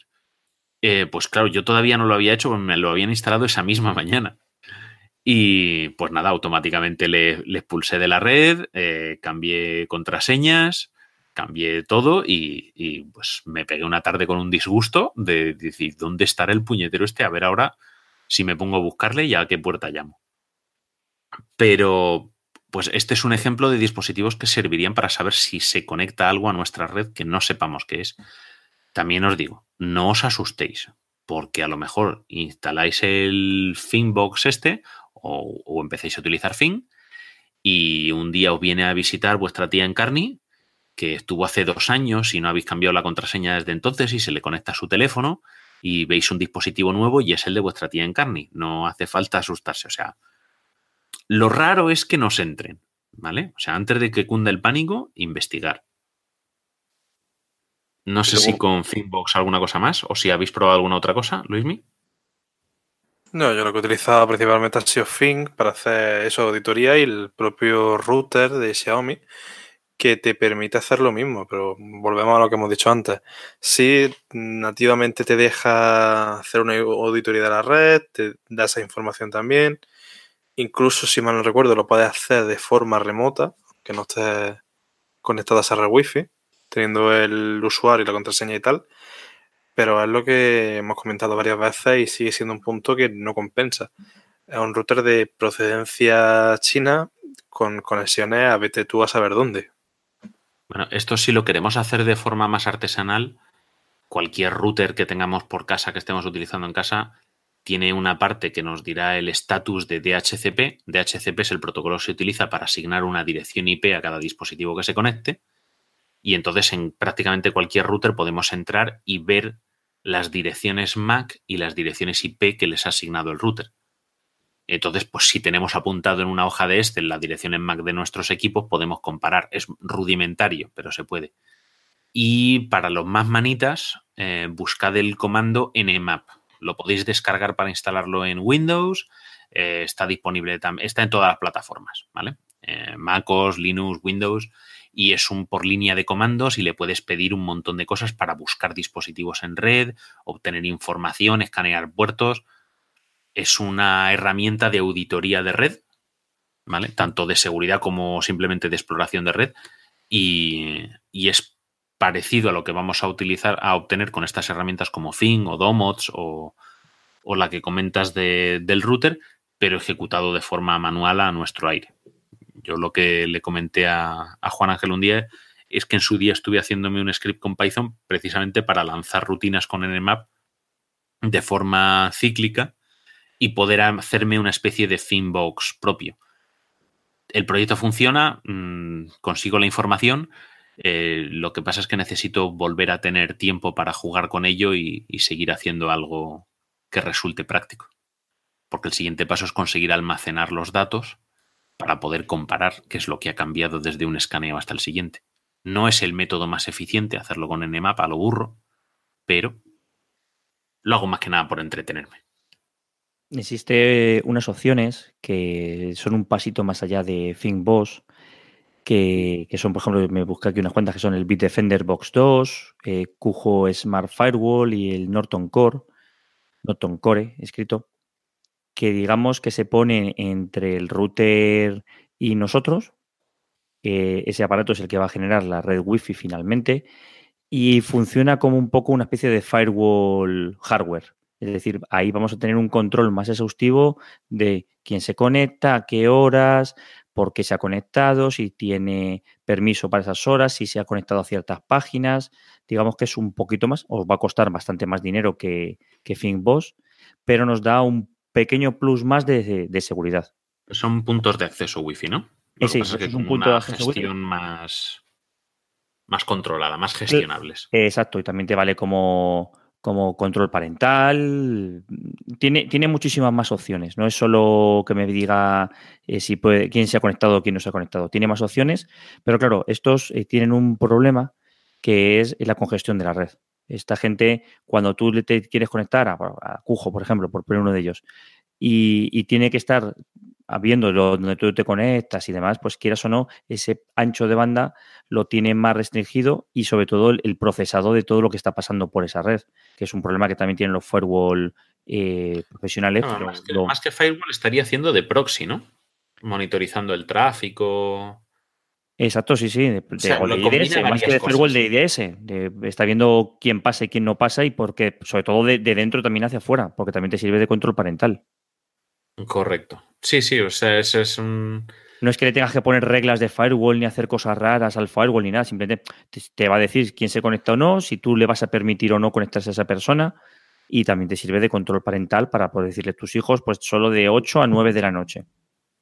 Eso, si mal no recuerdo y si tenéis la información, corregidme si te he equivocado, Google, con el Google Wi-Fi, de una forma mucho más capada, mucho más rudimentaria, también lo hacía de forma similar, actuando como eso, como un punto de acceso que, a fin de cuentas, eh, venía orientado al uso de los dispositivos en tema de control parental, entre otras muchas cosas y tal, porque la gracia del Google Wi-Fi es la conexión entre los diversos elementos que componen su ecosistema, pero también hacía algo similar, que es otra opción más, añadir al catálogo. Más capada, de Google, pero ahí está. no, no, si soluciones tiene que haber a patadas. Una solución que tenemos también a la hora de, querer darle más prestaciones a nuestro router, tenemos dos soluciones. Una sería con OpenWRT, que es utilizar un router más viejo, un router que sea capaz de, poder instalar este firmware y cambiarle totalmente el firmware del, router, igual que le hacemos al firmware del teléfono, que le ponemos una custom ROM eh, cocinada por alguien pues esto se puede hacer con un firmware que nos puede asegurar que pueda instalarse módulos y que además que se pueda actualizar más a menudo, que es otro de los problemas que muchas veces tienen los routers estos de casa que no sabemos exactamente si están o no actualizados. Esto lo permitían unos routers, eh, ¿cómo se llamaban? Los mm, de Movistar, los Zixel, eso. Hay muchos. Eh, si te metes en OpenWRT.org. también lo permiten, me parece. Si te metes en OpenWRT.org, Ahí te viene todo el listado de routers que admiten los firmware y qué versión del firmware. Qué bueno. Este Juan Febles también ha hecho algún episodio suyo de su podcast y ha hablado de esto. Y puedes cambiar, igual que si fuese un móvil, pues le puedes cambiar completamente el firmware y tendrías un router que te permite instalar ciertos módulos y ciertos plugins. Y, y como todo está es open source y la comunidad lo mantiene, pues te quita problemas de seguridad y demás. Y es otra manera de tener un router más actualizado que nos permite hacer otras cosas. Porque de hecho, tengo un Zixel guardado en una caja desde que escuché a, Febles ese episodio. Y ahí está la caja cogiendo polvo a ver cuando saco tiempo para, instalarle OpenWRT y, y poder jugar. porque la otra solución sería comprarnos un router y sustituir el router de, que nos da la compañía. Correcto, pero ya te digo que, por ejemplo, Asus tiene modelos que debe ser muy común que la gente se los compre para instalarles OpenWRT, o sea, para no tener que fiarse ni de Asus. Sí, sí. Y pasar a fiarse directamente de, la comunidad de, WRT. Claro, eh, por eso he sacado las dos opciones. Una es eh, tener un router o comprarte un router que pueda admitir este, este tipo de firmwares. Y la otra sería irnos ya a una solución privativa, que no quiero decir ni que sea ni mejor ni peor, es otra solución diferente, y tener un router, pero importante, buscarnos un router de una compañía que sepamos que lo va a actualizar. Yo he estado buscando y he encontrado de la marca Synology, que es la que hace los NAS, he encontrado un router que es el RT1900AC, que se está actualizado de, este mes. Entonces sabemos que, este router, por ejemplo, eh, lo actualizan. Bueno, pues si queréis cambiar el router porque queréis tener más, más control de, de, vuestro router, porque también tener en cuenta una cosa, cuando metemos admin, la password que tengamos, eh, no es el usuario administrador tope, no es el superusuario administrador, no, no. Ellos, toda la compañía, tiene, toda compañía, Orange, la que sea, tiene su usuario y administrador, usuario y password de administrador que está por encima nuestro y entra a nuestro router sin ningún problema, y entra a nuestra red y pueden hacernos de todo. Exactamente. Por eso, si compramos un router, quitamos el de la compañía y ponemos uno nuestro, eso ya no sucede. Y las compañías están obligadas a darnos los datos de la conexión. No nos pueden decir que no nos lo dan para, para quitar su router y poner otro. Están obligados a darnoslo. Lo que va a suponer un trabajo es hoy en día con la con el ADSL era más sencillo, pero con la fibra óptica tienes que buscarte un ONT. Eso hizo, mm, ¿cómo se llama este hombre? Decar. Algunos episodios hablando sobre ONTs que había estado probando. ONTs es el terminador de fibra óptica, ¿vale? Para el que no, para el que no lo sepa, que luego se conecta al router. Muchos routers ya lo llevan integrado dentro. Entonces, pues eso afecta la calidad de servicio y necesitas unos parámetros de configuración que te tiene que dar la compañía. Como bien dices, están obligados a dártelos. Otra cosa es lo que te cueste sacárselos. Exacto. De esfuerzo, quiero decir, no de dinero. Exacto. La solución intermedia es Vale, yo me compro otro router y lo conecto al router de la compañía. Deshabilito la wifi de ese router y habilito la wifi del router nuevo que he puesto. Y pones el router de la compañía directamente en modo DMZ apuntando al, router tuyo. Vas a tener dos cacharros ahí encendidos. Mm, siempre te va a hacer un poquito de cuello de botella, un chispitín. Eh, pero es una solución muy viable y que se ha utilizado mucho. y cuando no consigues sacarle los datos a la compañía o no consigues un router que pueda sustituir al de la compañía, pues es una solución más que aceptable. Yo, por ejemplo, este router que os he dicho, además de todo el tema de router, eh, Synology tiene un sistema operativo propio bastante interesante para, por ejemplo, para los NASes, a mí me gusta bastante, y este router tiene algo parecido.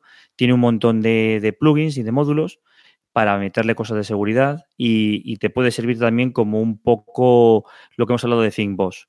Eh, te puede decir quién se está conectando, cuándo, eh, por qué no quieres que se conecte un, un, dispositivo a ciertas horas. Y además este, por ejemplo, también te podía hacer dos redes de invitados. No sé por qué, exactamente por qué lo de dos, pero te permitía hacer eso. O sea, eh, si nos buscamos router, nos va a costar dinero, vamos a hablar de ciento y pico euros, pero si nos buscamos routers, nos pueden dar unas soluciones bastante interesantes para securizar lo que es eh, la parte wifi de nuestra casa.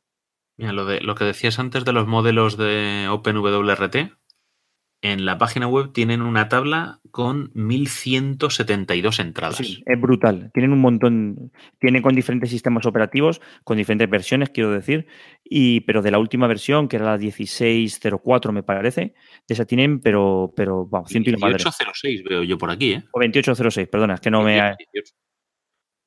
Que estamos en 2018, 1806. Otra. Eh además de, poder cambiar el router, eh, una de las cosas que también tenemos que tener en cuenta, que yo creo que lo he dicho todo al principio, es que, que nos entren a nuestra red Wi-Fi, si tenemos deshabilitado el WPS, es bastante complicado. No es imposible, pero bastante complicado. Hasta ahora, el protocolo de seguridad que tenemos disponible a día de hoy es WPA2, es muy seguro, no es invulnerable, pero es muy seguro. Lo que pasa que, claro, podemos aumentar un poquito más esa seguridad que nos da, porque al final le ponemos la clave del SSID y ya está. Podemos hacer otras cosas más. Son cosas complicadas, son cosas no tan obvias, pero podemos habilitar una cosa en nuestra red que se llama servidor Radius, que lo único que hace es, además de tener que poner el SSID de la, de la red que vamos a conectarnos, nos va a pedir un usuario y un password, que ese servidor se va a encargar de, chequear, de que, estés, de que sea válido y de y decir, vale, si tienes tu usuario y este password, ya te doy la dirección IP y ya te dejo conectarte a esta red Wi-Fi. Si no, no te vas a poder conectar. Es otro puntito más. El servidor Radius es un servidor de autenticación de usuarios. Un usuario que puede ser una máquina o una persona. Entonces, lo que hacemos normalmente cuando nos conectamos a una red Wi-Fi, todos nos conectamos con la misma clave. Es un sistema de clave compartida. Entonces tú pones la clave en un papel, nos sentamos todo delante, la copiamos en nuestros smartphones o ordenadores y accedemos a la red.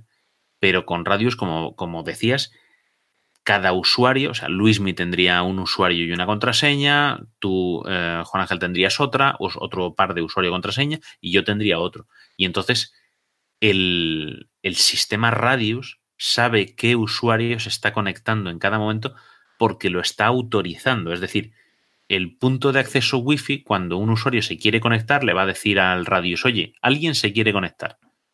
Mm, autentica su, su, entrada.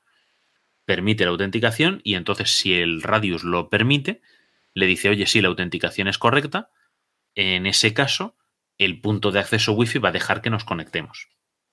Esa es la, función. Son, son, digamos que son servicios separados, pero que uno, el, punto de acceso Wi-Fi se basa en el radius para permitirte o no acceder. El radius se puede utilizar para muchas otras cosas, ¿vale? Porque lo que digo es un, un sistema de autenticación de usuarios y se puede utilizar para acceder a muchos otros servicios, no solo a un punto de acceso Wi-Fi, se puede utilizar para acceder a un servicio de ficheros compartidos o a lo que prácticamente a lo que queramos. Pero en este caso lo que comenta sería para eso y la verdad es que está muy bien. Tiene la complejidad de que le tienes que dar a cada persona un usuario y contraseña y tienen que ocuparse de que sean contraseñas robustas y de no olvidarlas para que no te hagan a ti trabajar cada vez que vengan a tu casa. Oye, no veas que me he olvidado la contraseña, ¿me la vuelves a dar? Si no la dejaste memorizada. Y hay que, y hay que configurar el servidor Radius, que no es. No es trivial, ¿no? Claro. Hay una opción gratuita de Radius que es freeradius.org. Ahí podéis entrar y ahí te puedes descargar un servidor Radius gratuito. Pero hay que, hay que mantenerlo y subirlo y demás. El, el, router este que os he dicho ya tiene su propio módulo para tener un servidor Radius el mismo. Y otro pasito además que podéis hacer, esto ya es simplemente por, por cultura, es que eh, en vez de usuario y password eh, utilicemos certificados digitales para autenticarnos eh, con Radius. Son certificados digitales que nosotros mismos podemos crear, no hace falta que sea una empresa grande, porque como nosotros vamos a ser nuestros propios certificadores, nos da lo mismo.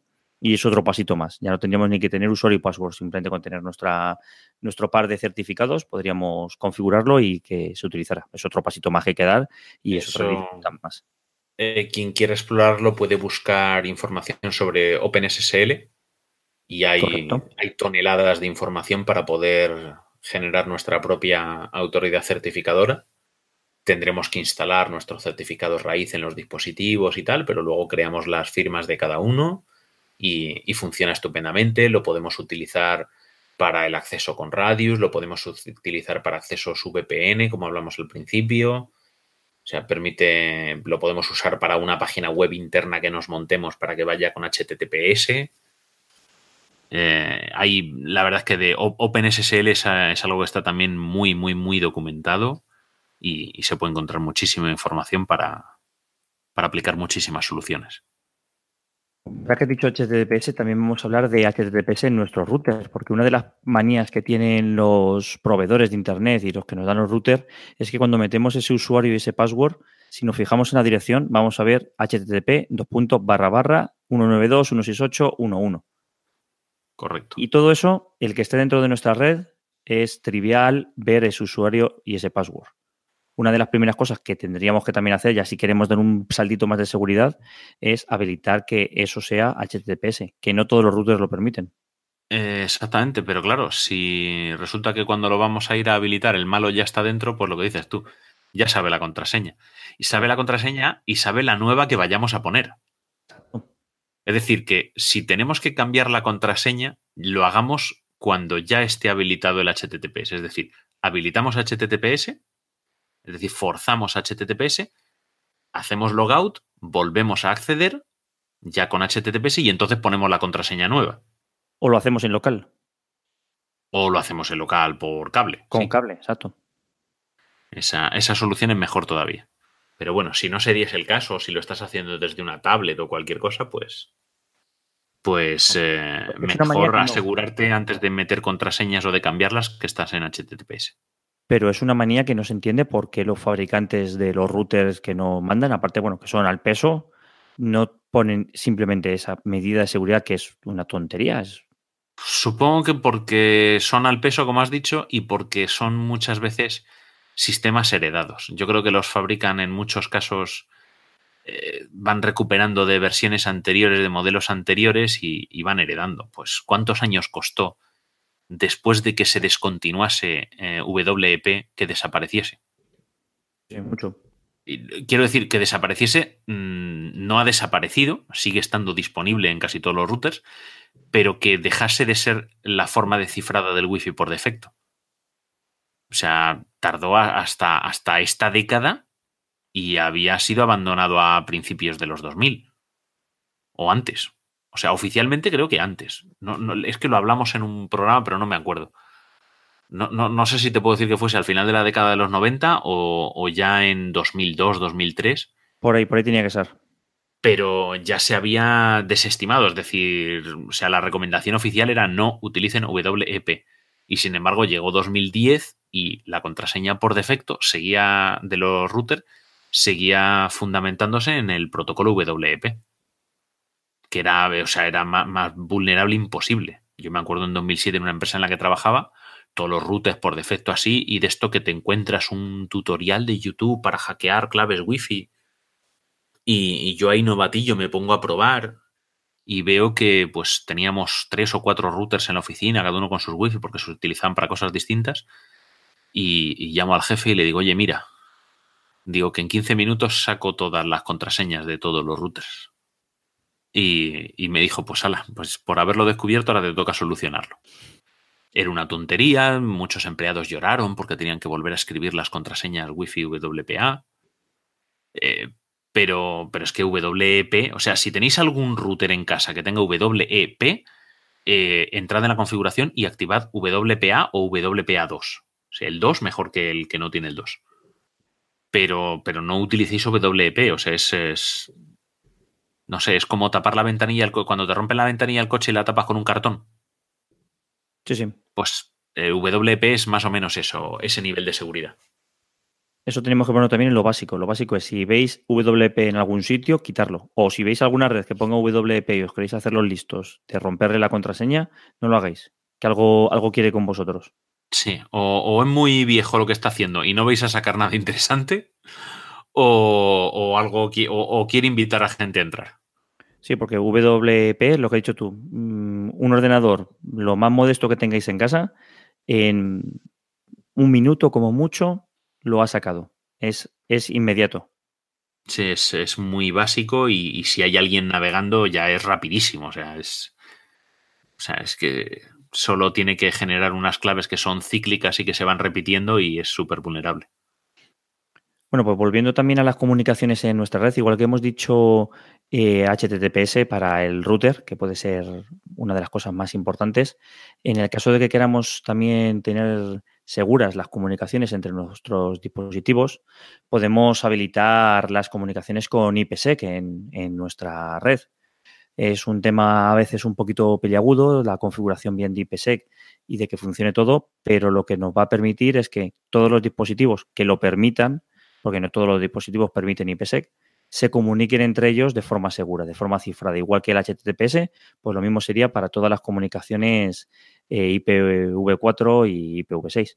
Sí, irían todas las. De hecho, si incluso aunque utilizases HTTPS, o sea, la comunicación HTTPS iría cifrada dentro de IPsec también. Exacto, exacto. Todo, toda la comunicación, todo. Todo lo que salga de vuestro equipo. estaría justo por encima de IP. Exacto.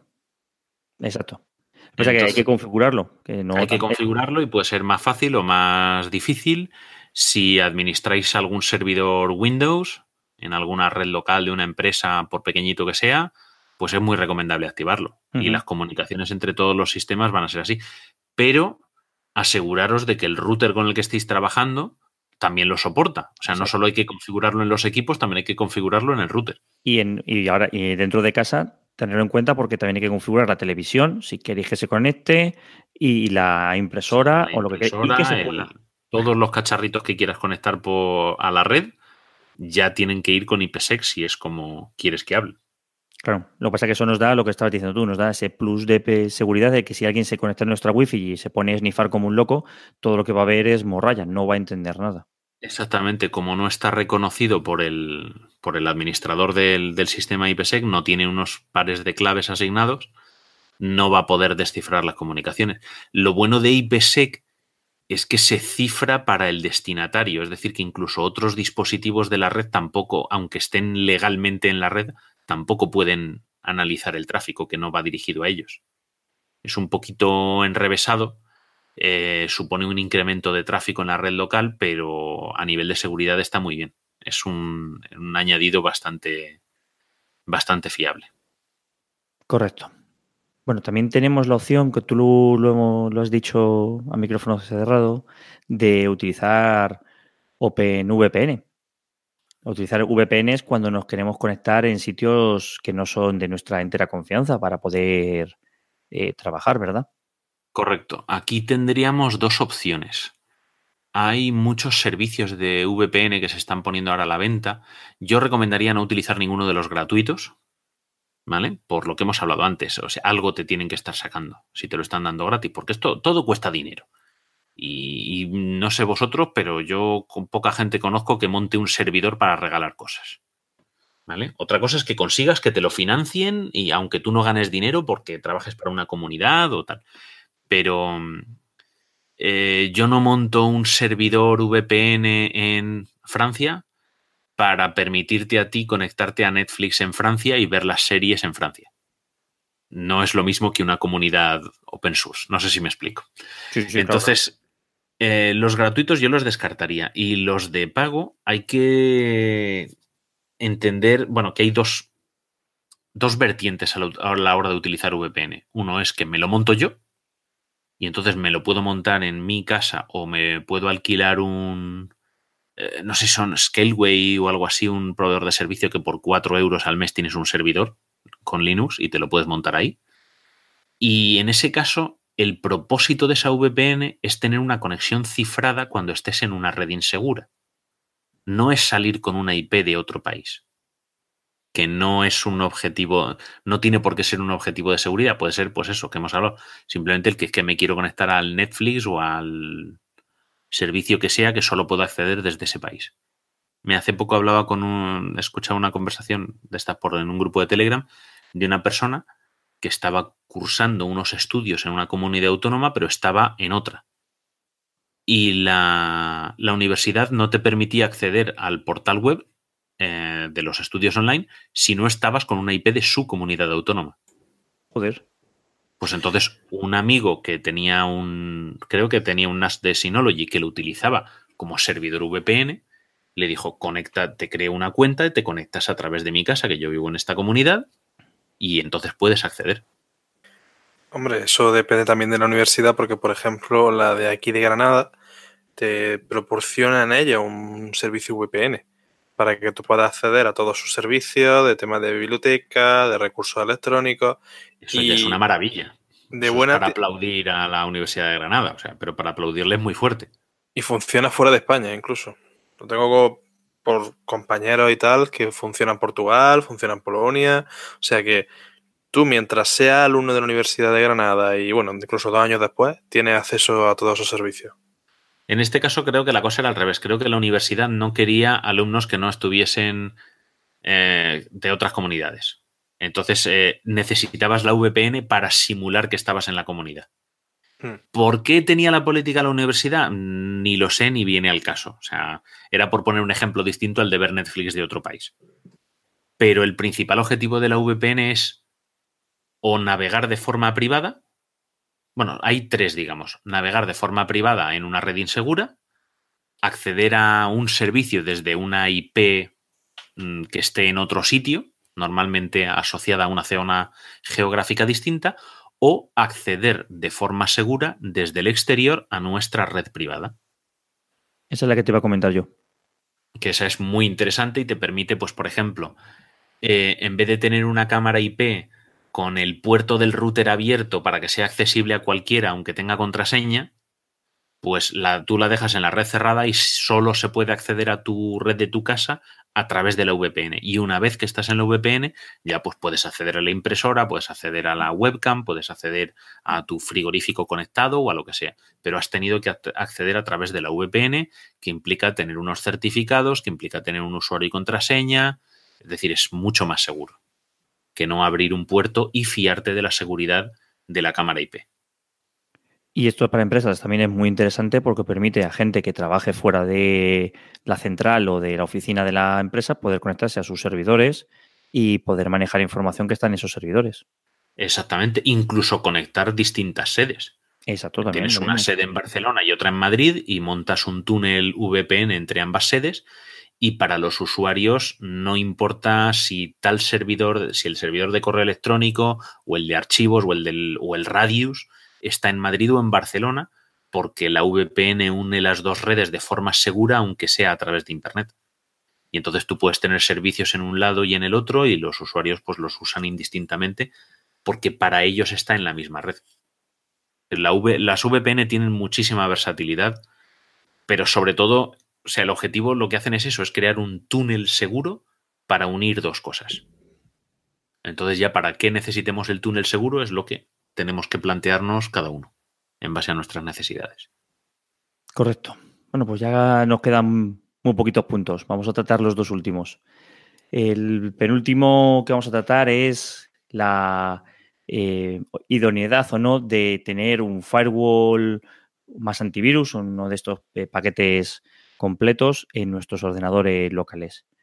Yo aquí, como he escuchado de todo, te voy a dejar a ti, Sergio, que empieces. ¿Tú qué crees? A ver, pues, ¿No gastamos el dinero o no? El firewall del sistema operativo ah, yo lo activaría siempre. ¿Vale? MacOS tiene uno muy simplón, eh, pero eficiente, que lo que te permite es bloquear el acceso a Internet de, por aplicaciones. ¿Vale? Y simplemente tú puedes tener una aplicación instalada y prohibirle acceder a Internet. En ese sentido, ya os digo, es muy simplón. El firewall de Windows te permite mucho más. Te permite crear reglas que permitan conexiones entrantes, conexiones salientes, por aplicaciones, por protocolos, por puertos. Eh, es bastante más versátil, aunque mucha gente no, lo sepa cómo ser. Pero ese ya estamos hablando del firewall del sistema operativo, es decir, que si nos está protegiendo es que ya entra desde nuestra red, ya ha superado cualquier otra cosa que tengamos de protección en red. Y luego en Linux lo mejor es configurar apropiadamente las IP tables. Pero eso es un infierno, ¿eh? Eso es un infierno, pero mm, a ver, cada sistema operativo tiene sus ventajas y sus desventajas. Linux te permite mucha más versatilidad, seguridad y configuración y puedes hacértelo mucho más a medida y para que el sistema haga solo lo que tú quieres que haga, pero te lo tienes que currar. Y en el Mac, pues no me da esa versatilidad y solo me deja muy sencillito con un par de clics decir, esta aplicación no se conecta. Eh, por eso digo, o sea, pero, pero se puede estudiar, se puede mirar IP tables, puedes crear una regla de denegar todas las conexiones entrantes y luego crear reglas que sean excepciones. Si quiero conexión entrante en este puerto desde esta dirección. Si quiero conexión entrante con estas condiciones. Pero lo lógico, lo lógico para hacer un firewall es denegar todas las conexiones entrantes y luego permitir solo las que sí queramos, pero primero denegarlas todas por defecto. Mm. Entonces eso sí se puede hacer. El firewall, seguro. El antivirus, sí.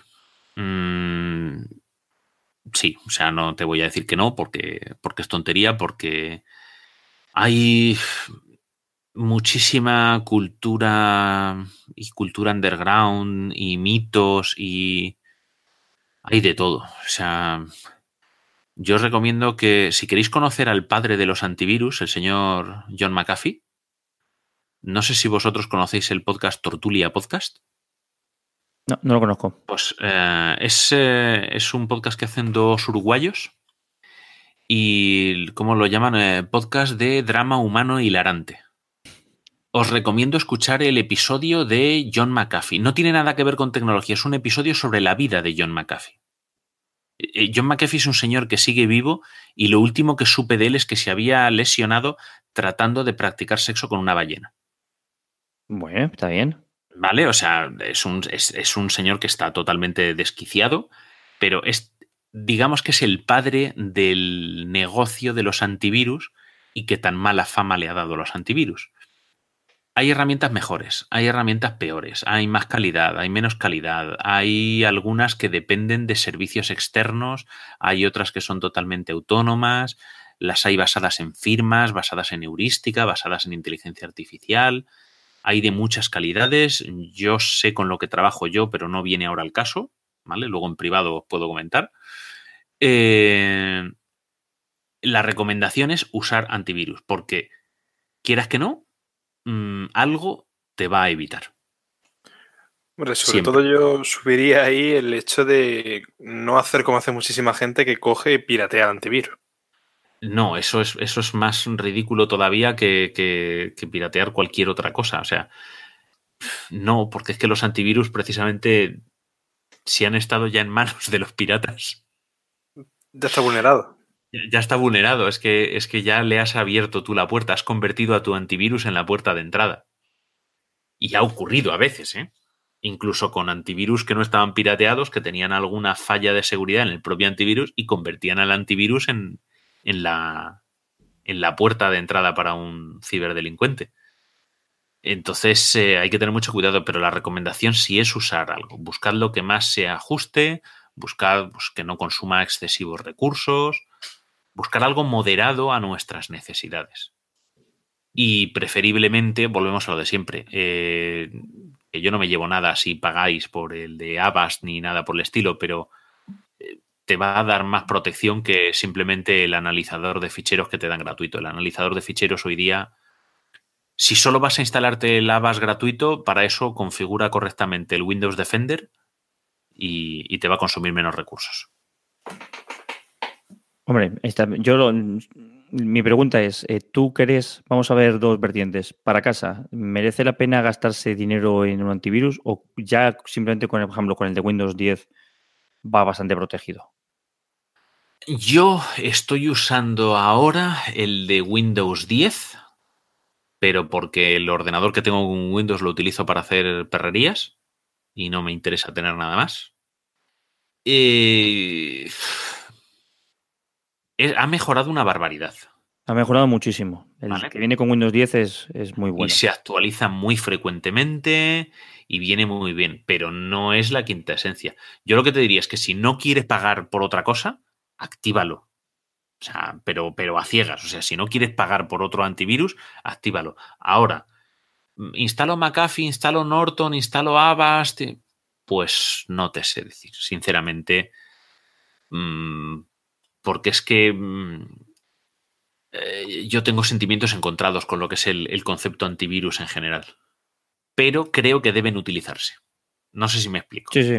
Y en una empresa la respuesta es sí o sí. En una empresa sí o sí y, un sistema gestionado y que te mande alertas y atender las alertas, porque si te manda las alertas y siempre le das así, no, no, permíteselo. Pues entonces es como el que tiene tos y se rasca la barriga, no, no hacer nada. O sea, antivirus sí o sí, siempre. Y sobre todo, leernos los mensajes que nos muestra el antivirus. Pero con atención, o sea, recordad la escuela, comprensión lectora. Hay que enterarse de lo que está diciendo. Y si tenemos dudas, es mejor bloquear. Ah, no le demos a borrar, no le demos a. Pero sí, por lo menos, bloquear hasta que el responsable de informática nos diga qué es lo que tenemos que hacer. Y si tenemos dudas, preguntar.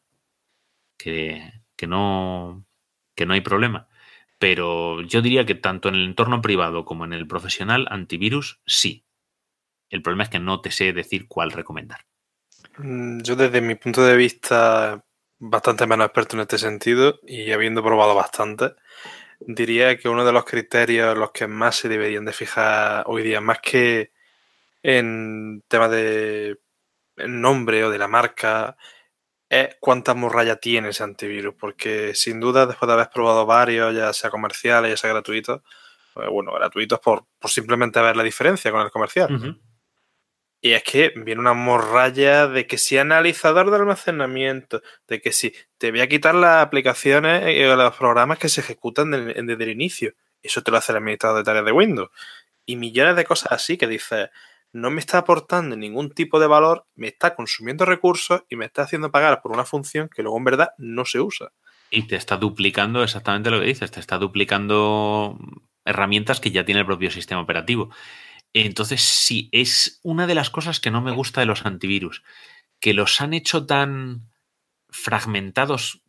Yo creo que es una estrategia comercial, o sea, no estoy diciendo que no sea funcional, pero comercialmente no me agrada ese hecho de que te lo despiecen tanto como que, claro, a ti parece que te están dando la oportunidad de hacerte el antivirus a tu medida, pero claro, siempre te queda la cosa de, y ese módulo que no he cogido es el que necesito, es el que me salvará en el futuro.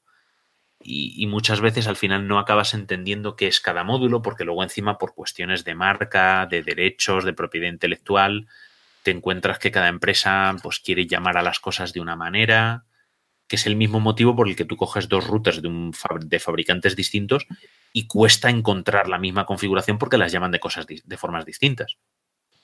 Pues con esto de los antivirus ocurre. Entonces sí, mm, hay que usarlos. Eh, yo buscaría, fíjate lo que te digo, buscaría alguien que, que pueda darte luego soporte. Lo mismo que cuando te compres cualquier equipo, cualquier software, el que tengan un sitio de soporte al decir, oiga, mira, me ha salido este mensaje y no sé lo que quiere decir. Ayúdeme usted, por favor, que para algo le he comprado su programa. Pues el tema de soporte yo creo que sería de lo principal, el ver cómo preguntar, cómo solicitar ese soporte. Y luego tener en cuenta que esto ya es un gasto para siempre. O sea, una vez que te metes, no vas a tener antivirus este año sí y el que viene no. Sí, es un gasto fijo. Exactamente. Hay que tenerlo en cuenta como gasto fijo, igual que la luz, el gas, el agua es un gasto fijo. Sí, sí. Y, hay que tenerlo en cuenta. Bueno, pues Entonces, pues, soporte. Yo iría por la parte de soporte. Lo que dices tú, quitar morralla, o sea, filtrar las características necesarias, innecesarias, y luego ver que tienen soporte, por lo menos en tu idioma, o en algún idioma que seas capaz de hablar. Vamos a pasar al último punto. Vamos a hablar de virtualización un poquito. ¿Confiamos en la virtualización para nuestras tareas más más sensibles para conectarnos al banco? ¿Lo hacemos a través de una máquina virtual o, ya es una tontería? A mí me parece innecesario. Me parece matar moscas a cañonazos.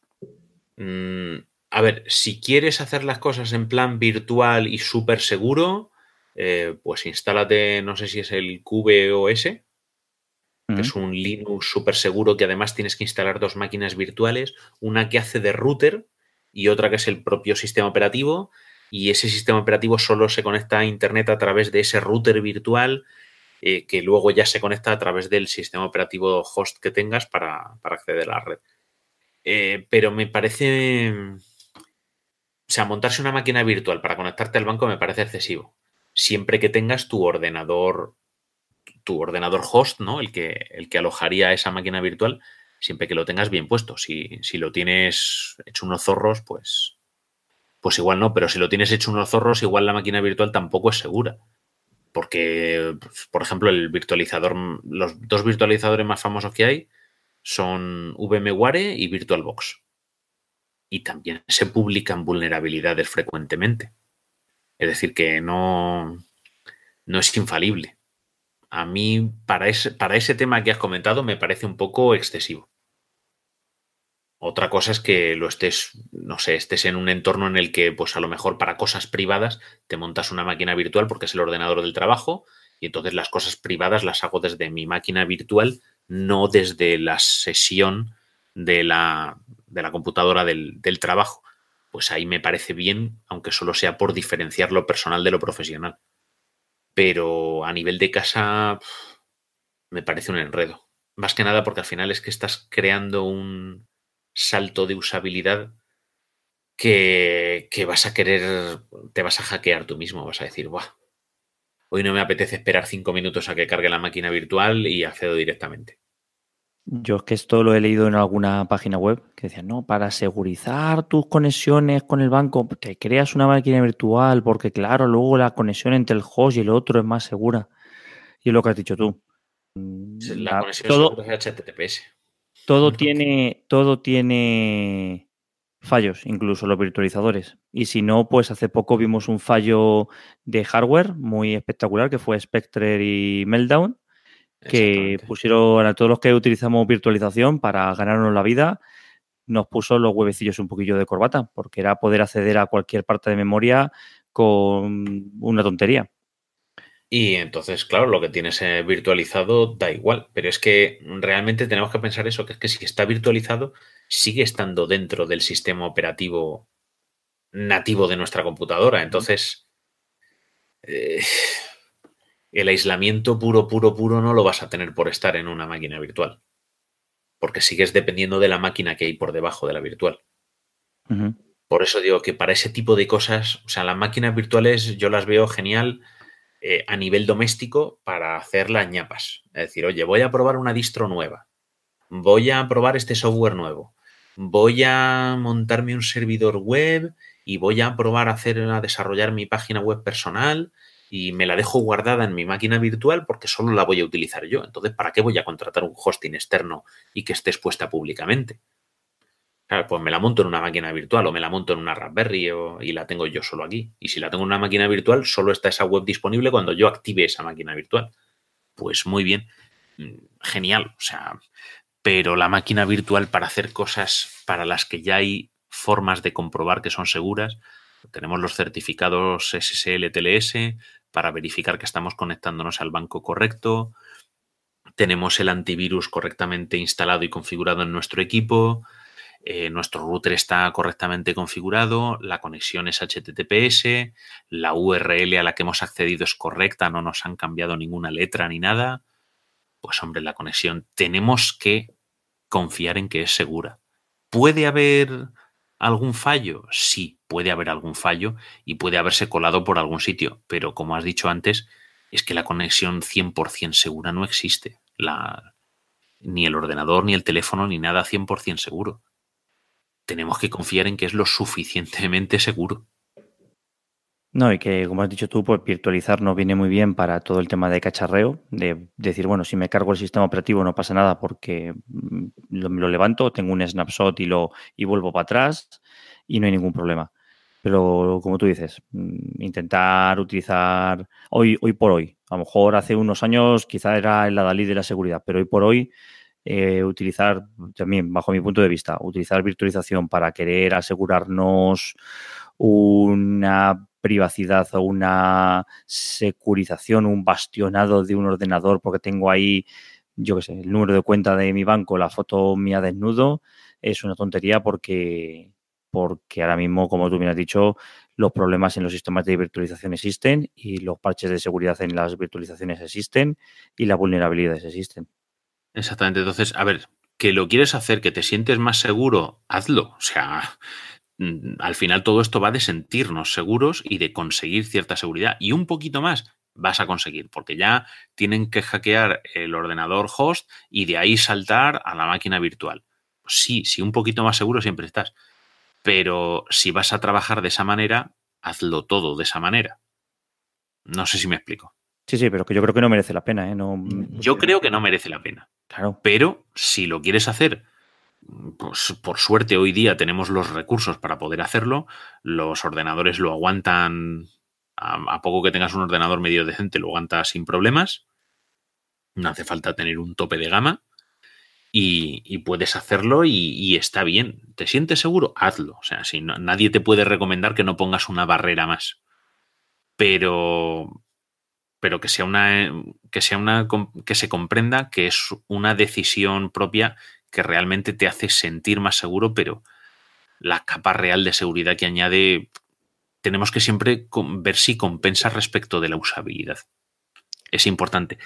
Cuando lo hacemos para nosotros solos, podemos hacerlo lo complicado que nos dé la gana. Pero si queremos que nuestra familia siga nuestros consejos de seguridad eh, que nuestros compañeros o nuestros jefes o nuestros empleados lo sigan.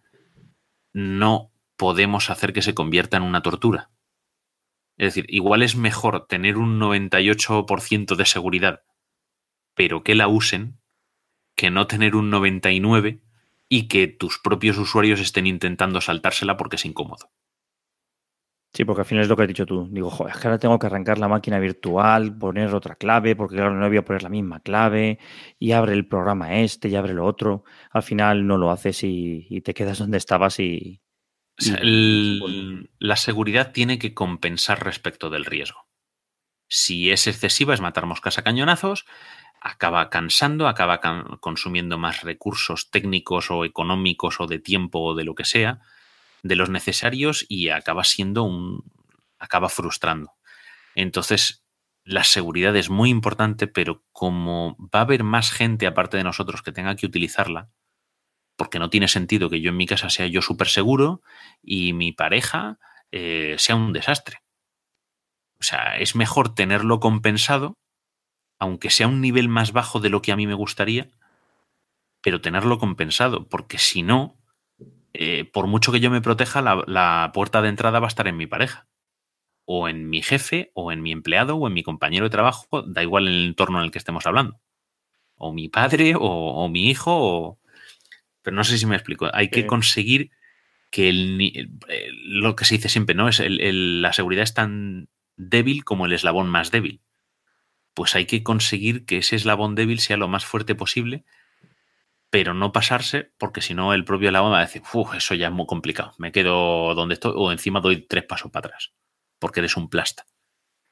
O sea, esa psicología con el resto de usuarios tenemos que tenerla, hay que es una labor de concienciación y de educación que hay que hacer poquito a poquito, poquito a poquito, porque si no lo toman como presión y esto es como cuando te mandaban deberes en el cole. Pues no te gusta porque te los han mandado. Si te lo hubiesen dejado de hacer voluntario, a lo mejor lo hacías, pero te lo han mandado a hacer y ya no te apetece. Pues esto es lo mismo, hay gente que reacciona oponiéndose directamente. Como no se puede oponer a los malos, pues se opone a ti. Así que hay que tener también cuidado con eso y procurar no matar moscas a cañonazos, sobre todo cuando implica a otras personas. No sé si vosotros os habéis encontrado con esas circunstancias. Sí, yo me he encontrado con esas circunstancias, pero bueno, eran circunstancias eh, impuestas. Teníamos que entrar al sistema con una tarjeta PKI y hacer ciertas cosas, y es lo que dices tú. La gente, yo he visto al final apuntarse la clave en la tarjeta PKI y dice, pues para esto no lo ponemos.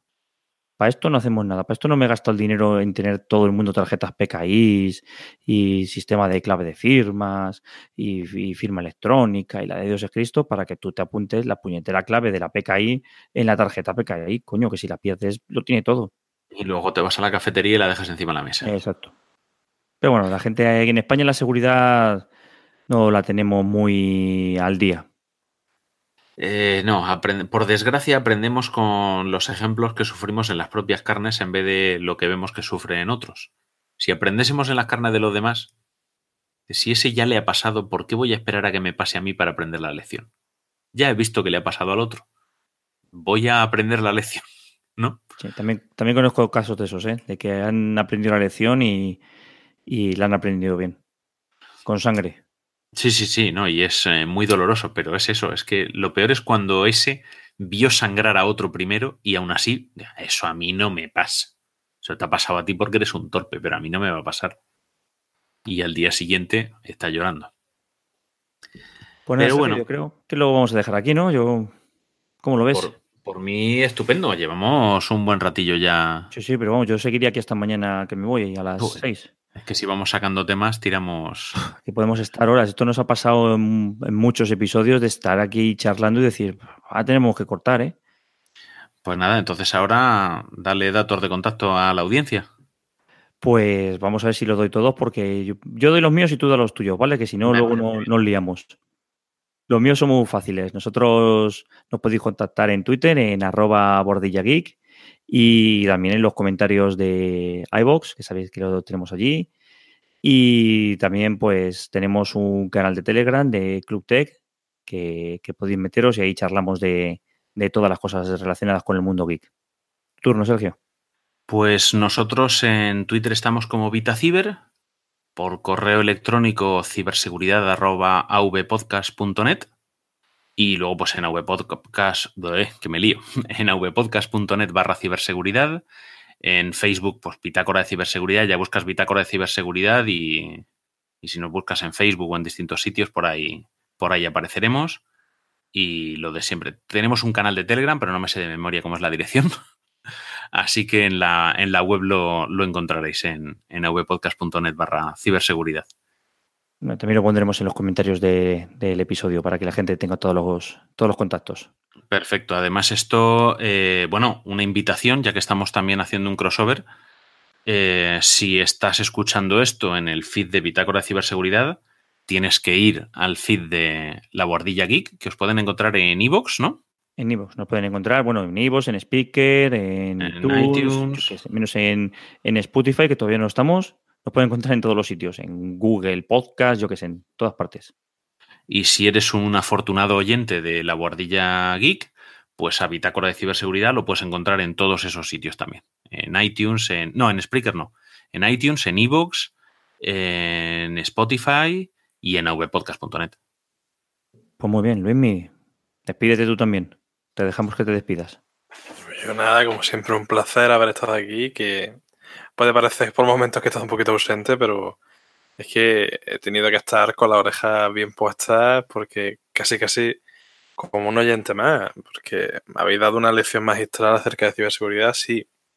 Ya había cosillas que sí te había trabajado y tal a nivel o por hobby o por tema laboral, pero ha sido, yo creo que de esos, como tú bien has dicho antes, Juan Ángel, que por mucho que se te hayan hecho dos horas o incluso un poco más, no sé si llevaremos, podríamos haber estado hasta, hasta las 6 de la mañana, hasta las 7 si hubiese hecho falta. La verdad es que ha sido divertido, interesante y espero que a la gente le resulte útil también. Luego nos pasas las notas que hayas tomado. Sí. No, le digo a Luismi. A Luismi. Ha estado ahí escuchando y tomando notas. Digo que luego nos pase las notas. Sí. No, seguro que ya haremos otro crossover para tratar algún otro tema que hemos dejado ahí, como la seguridad de la información o los backups o anda que no hay. Dentro de la ciberseguridad hay. Da para mucho, sí. Hay un montón de cosas. Ya, ya quedaremos, empezaremos a buscar ya nuestra fecha en las agendas estas que tenemos y haremos otro crossover. Pues hasta la próxima. Venga, a todos, hasta luego. Saludo. Hasta, hasta luego.